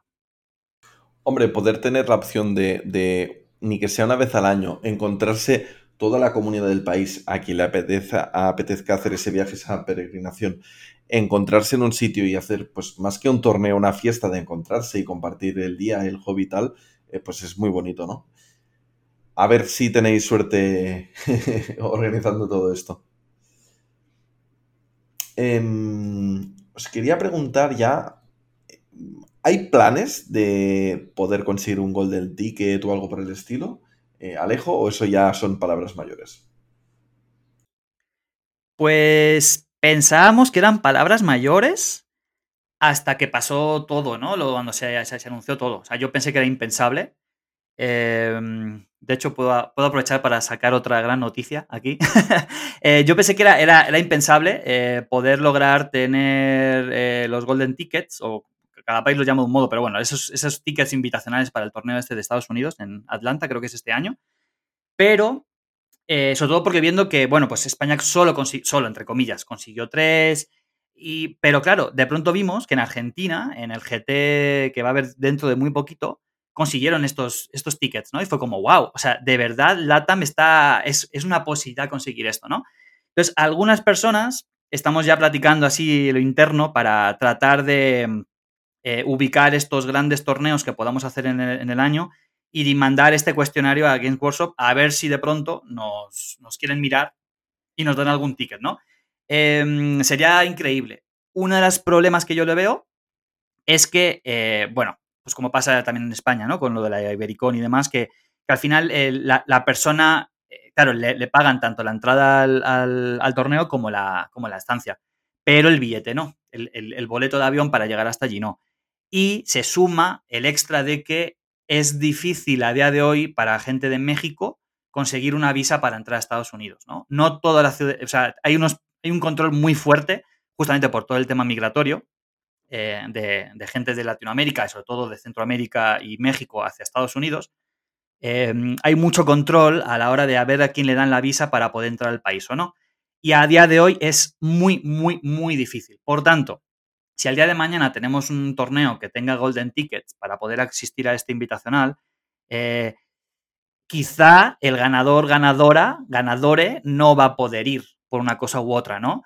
Eh, entonces se pasará al siguiente. A lo mejor ocurre que hasta un nivel más bajito eh, alguien de pronto sí puede ir porque ya tenga la visa, porque tenga el recurso económico, etcétera, etcétera. Aún así, yo estoy trabajando en ello. O sea, yo puedo decir que estamos trabajando en ello y, y ojalá, lo, ojalá lo, logremos. A ver si ojalá ponemos a México un poco más en el mapa y tenemos algún representante allí de la comunidad en Estados Unidos. Bueno, al final es tener ganas de intentarlo y, a veces las cosas se ponen bien y, consigues andar ese camino, ¿no? Pero bueno, eh, en todo caso, por mi parte os deseo la mayor de las suertes en este empeño. Em, yo por mi parte no tengo más preguntas. No sé si queréis decir alguno, alguna cosa antes de cerrar o si tenéis algún canal de YouTube, alguna red social, alguna cosa donde os puedan encontrar y queráis compartir. Así que con esto estamos. Eh, Joju, ¿quieres añadir alguna cosa? No, no, realmente no, solo que, pues como dices, la comunidad está creciendo y esperemos que siga creciendo. Comenzó con, pues prácticamente en ceros y ahorita ya, digo, a, lo mejor en el chat de WhatsApp pues sea un indicativo de, cómo vamos creciendo, pero de cero ya llegamos a, los 150 participantes y aparte la gente que juega Kill y que no está dentro de ese chat, que que la mayoría de los que juegan, pues estamos ahí, pero, pero sí, ahí es una comunidad que va creciendo en México y, gracias a Alejo, Alejandro, que juegan, que organizan torneos, que, que bueno, Alejo aparte de organizador, jugador y creador de contenido, eh, pues ahora sí también agradecerle a Alejo porque gran parte del crecimiento pues ha sido gracias a él, ¿no? La verdad es que sí, este señor es todoterreno y hace de todo. Eh, Alejandro, no sé si tú tienes algún canal o alguna red social o algo que añadir. No, no, nada, solo agradecerte, Laza, y agradecerle también a Alejo y a, y Joju por, por, el tiempo, por la conversación y replicar lo que decía Joju de el papel de Alejo ahí en el, en el movimiento de la comunidad. Yo creo que es, es esencial, es importante y, y qué buen espacio para reconocerlo. Está muy bien. Alejo, te dicen cosas muy bonitas. Sí, sí, pero bueno, alguna ventaja tiene que ser ser un loco de, este tipo de cosas de la comunidad, ¿no? Ya, ya lo hacían en, Underworld y ahora pues en Kill Team pues más, ¿no? Me, encanta organizar y construir comunidad y tengo muchas ganas de que este año nos vaya muy muy bien al juego y, y nada, aportando desde todos los lados. Y muchísimas gracias otra vez por eh, pues, que Kill Team Mercenarios haya mirado hacia la TAM eh, mucha gente, mucha, mucha gente de aquí les escuchamos. Y nada, pues creo que es un, es un honor, ¿no? Poder haber hecho, poder haber participado en este, en este episodio junto con gente de Argentina, de Perú, de, bueno, de, un montón de lados. Así que muchas gracias, chicos. Bueno, gracias a ti que nos has ayudado, como decía al, inicio del programa, de esta entrevista, ¿no? A, conseguir hacer todo esto. Em, no sé si nos quieres recordar canal YouTube, red social, lo, que te apetezca, Alejo, ya que estamos. Sí, bueno, pues eso, eh, podcast Puente 3 en Evox y en, en YouTube, ¿no? Eh, pongo los, los, links a los episodios en muchos lugares de Facebook, de WhatsApp, en el Discord de One Games Castellano, así que ahí nos pueden encontrar. Y ya aprovecho, Laza, ya que tengo este espacio, pues para avisar que en colaboración con otros TEOs de, de, la TAM, que también han participado en este, en este podcast, eh, algunos, em, en este episodio, en Kitty Mercenarios, vamos a sacar un ranking para todo Latinoamérica. ¿no? La web va a estar lista ya, creo que este episodio va a ser mm, publicado un poquito más tarde eh, de cuando ya se publique todo y se haga todo visible. Pero bueno, eh, esto viene un poco con el motivo de que intenté luchar durante ocho meses con, con los de ITC para que nos dieran una región en la, en la web de ITC, en el ranking, para que, para que apareciera la TAM. Eh, me prometieron que lo iban a considerar, no lo hicieron por una razón u otra, me dejaron de contestar mails hace varios meses y dije, bueno, pues si la montaña no va a Mahoma, pues, pues nada. Entonces, entre varias personas hemos organizado un ranking, eh, aprovechando los buenos quehaceres de, de Zaka.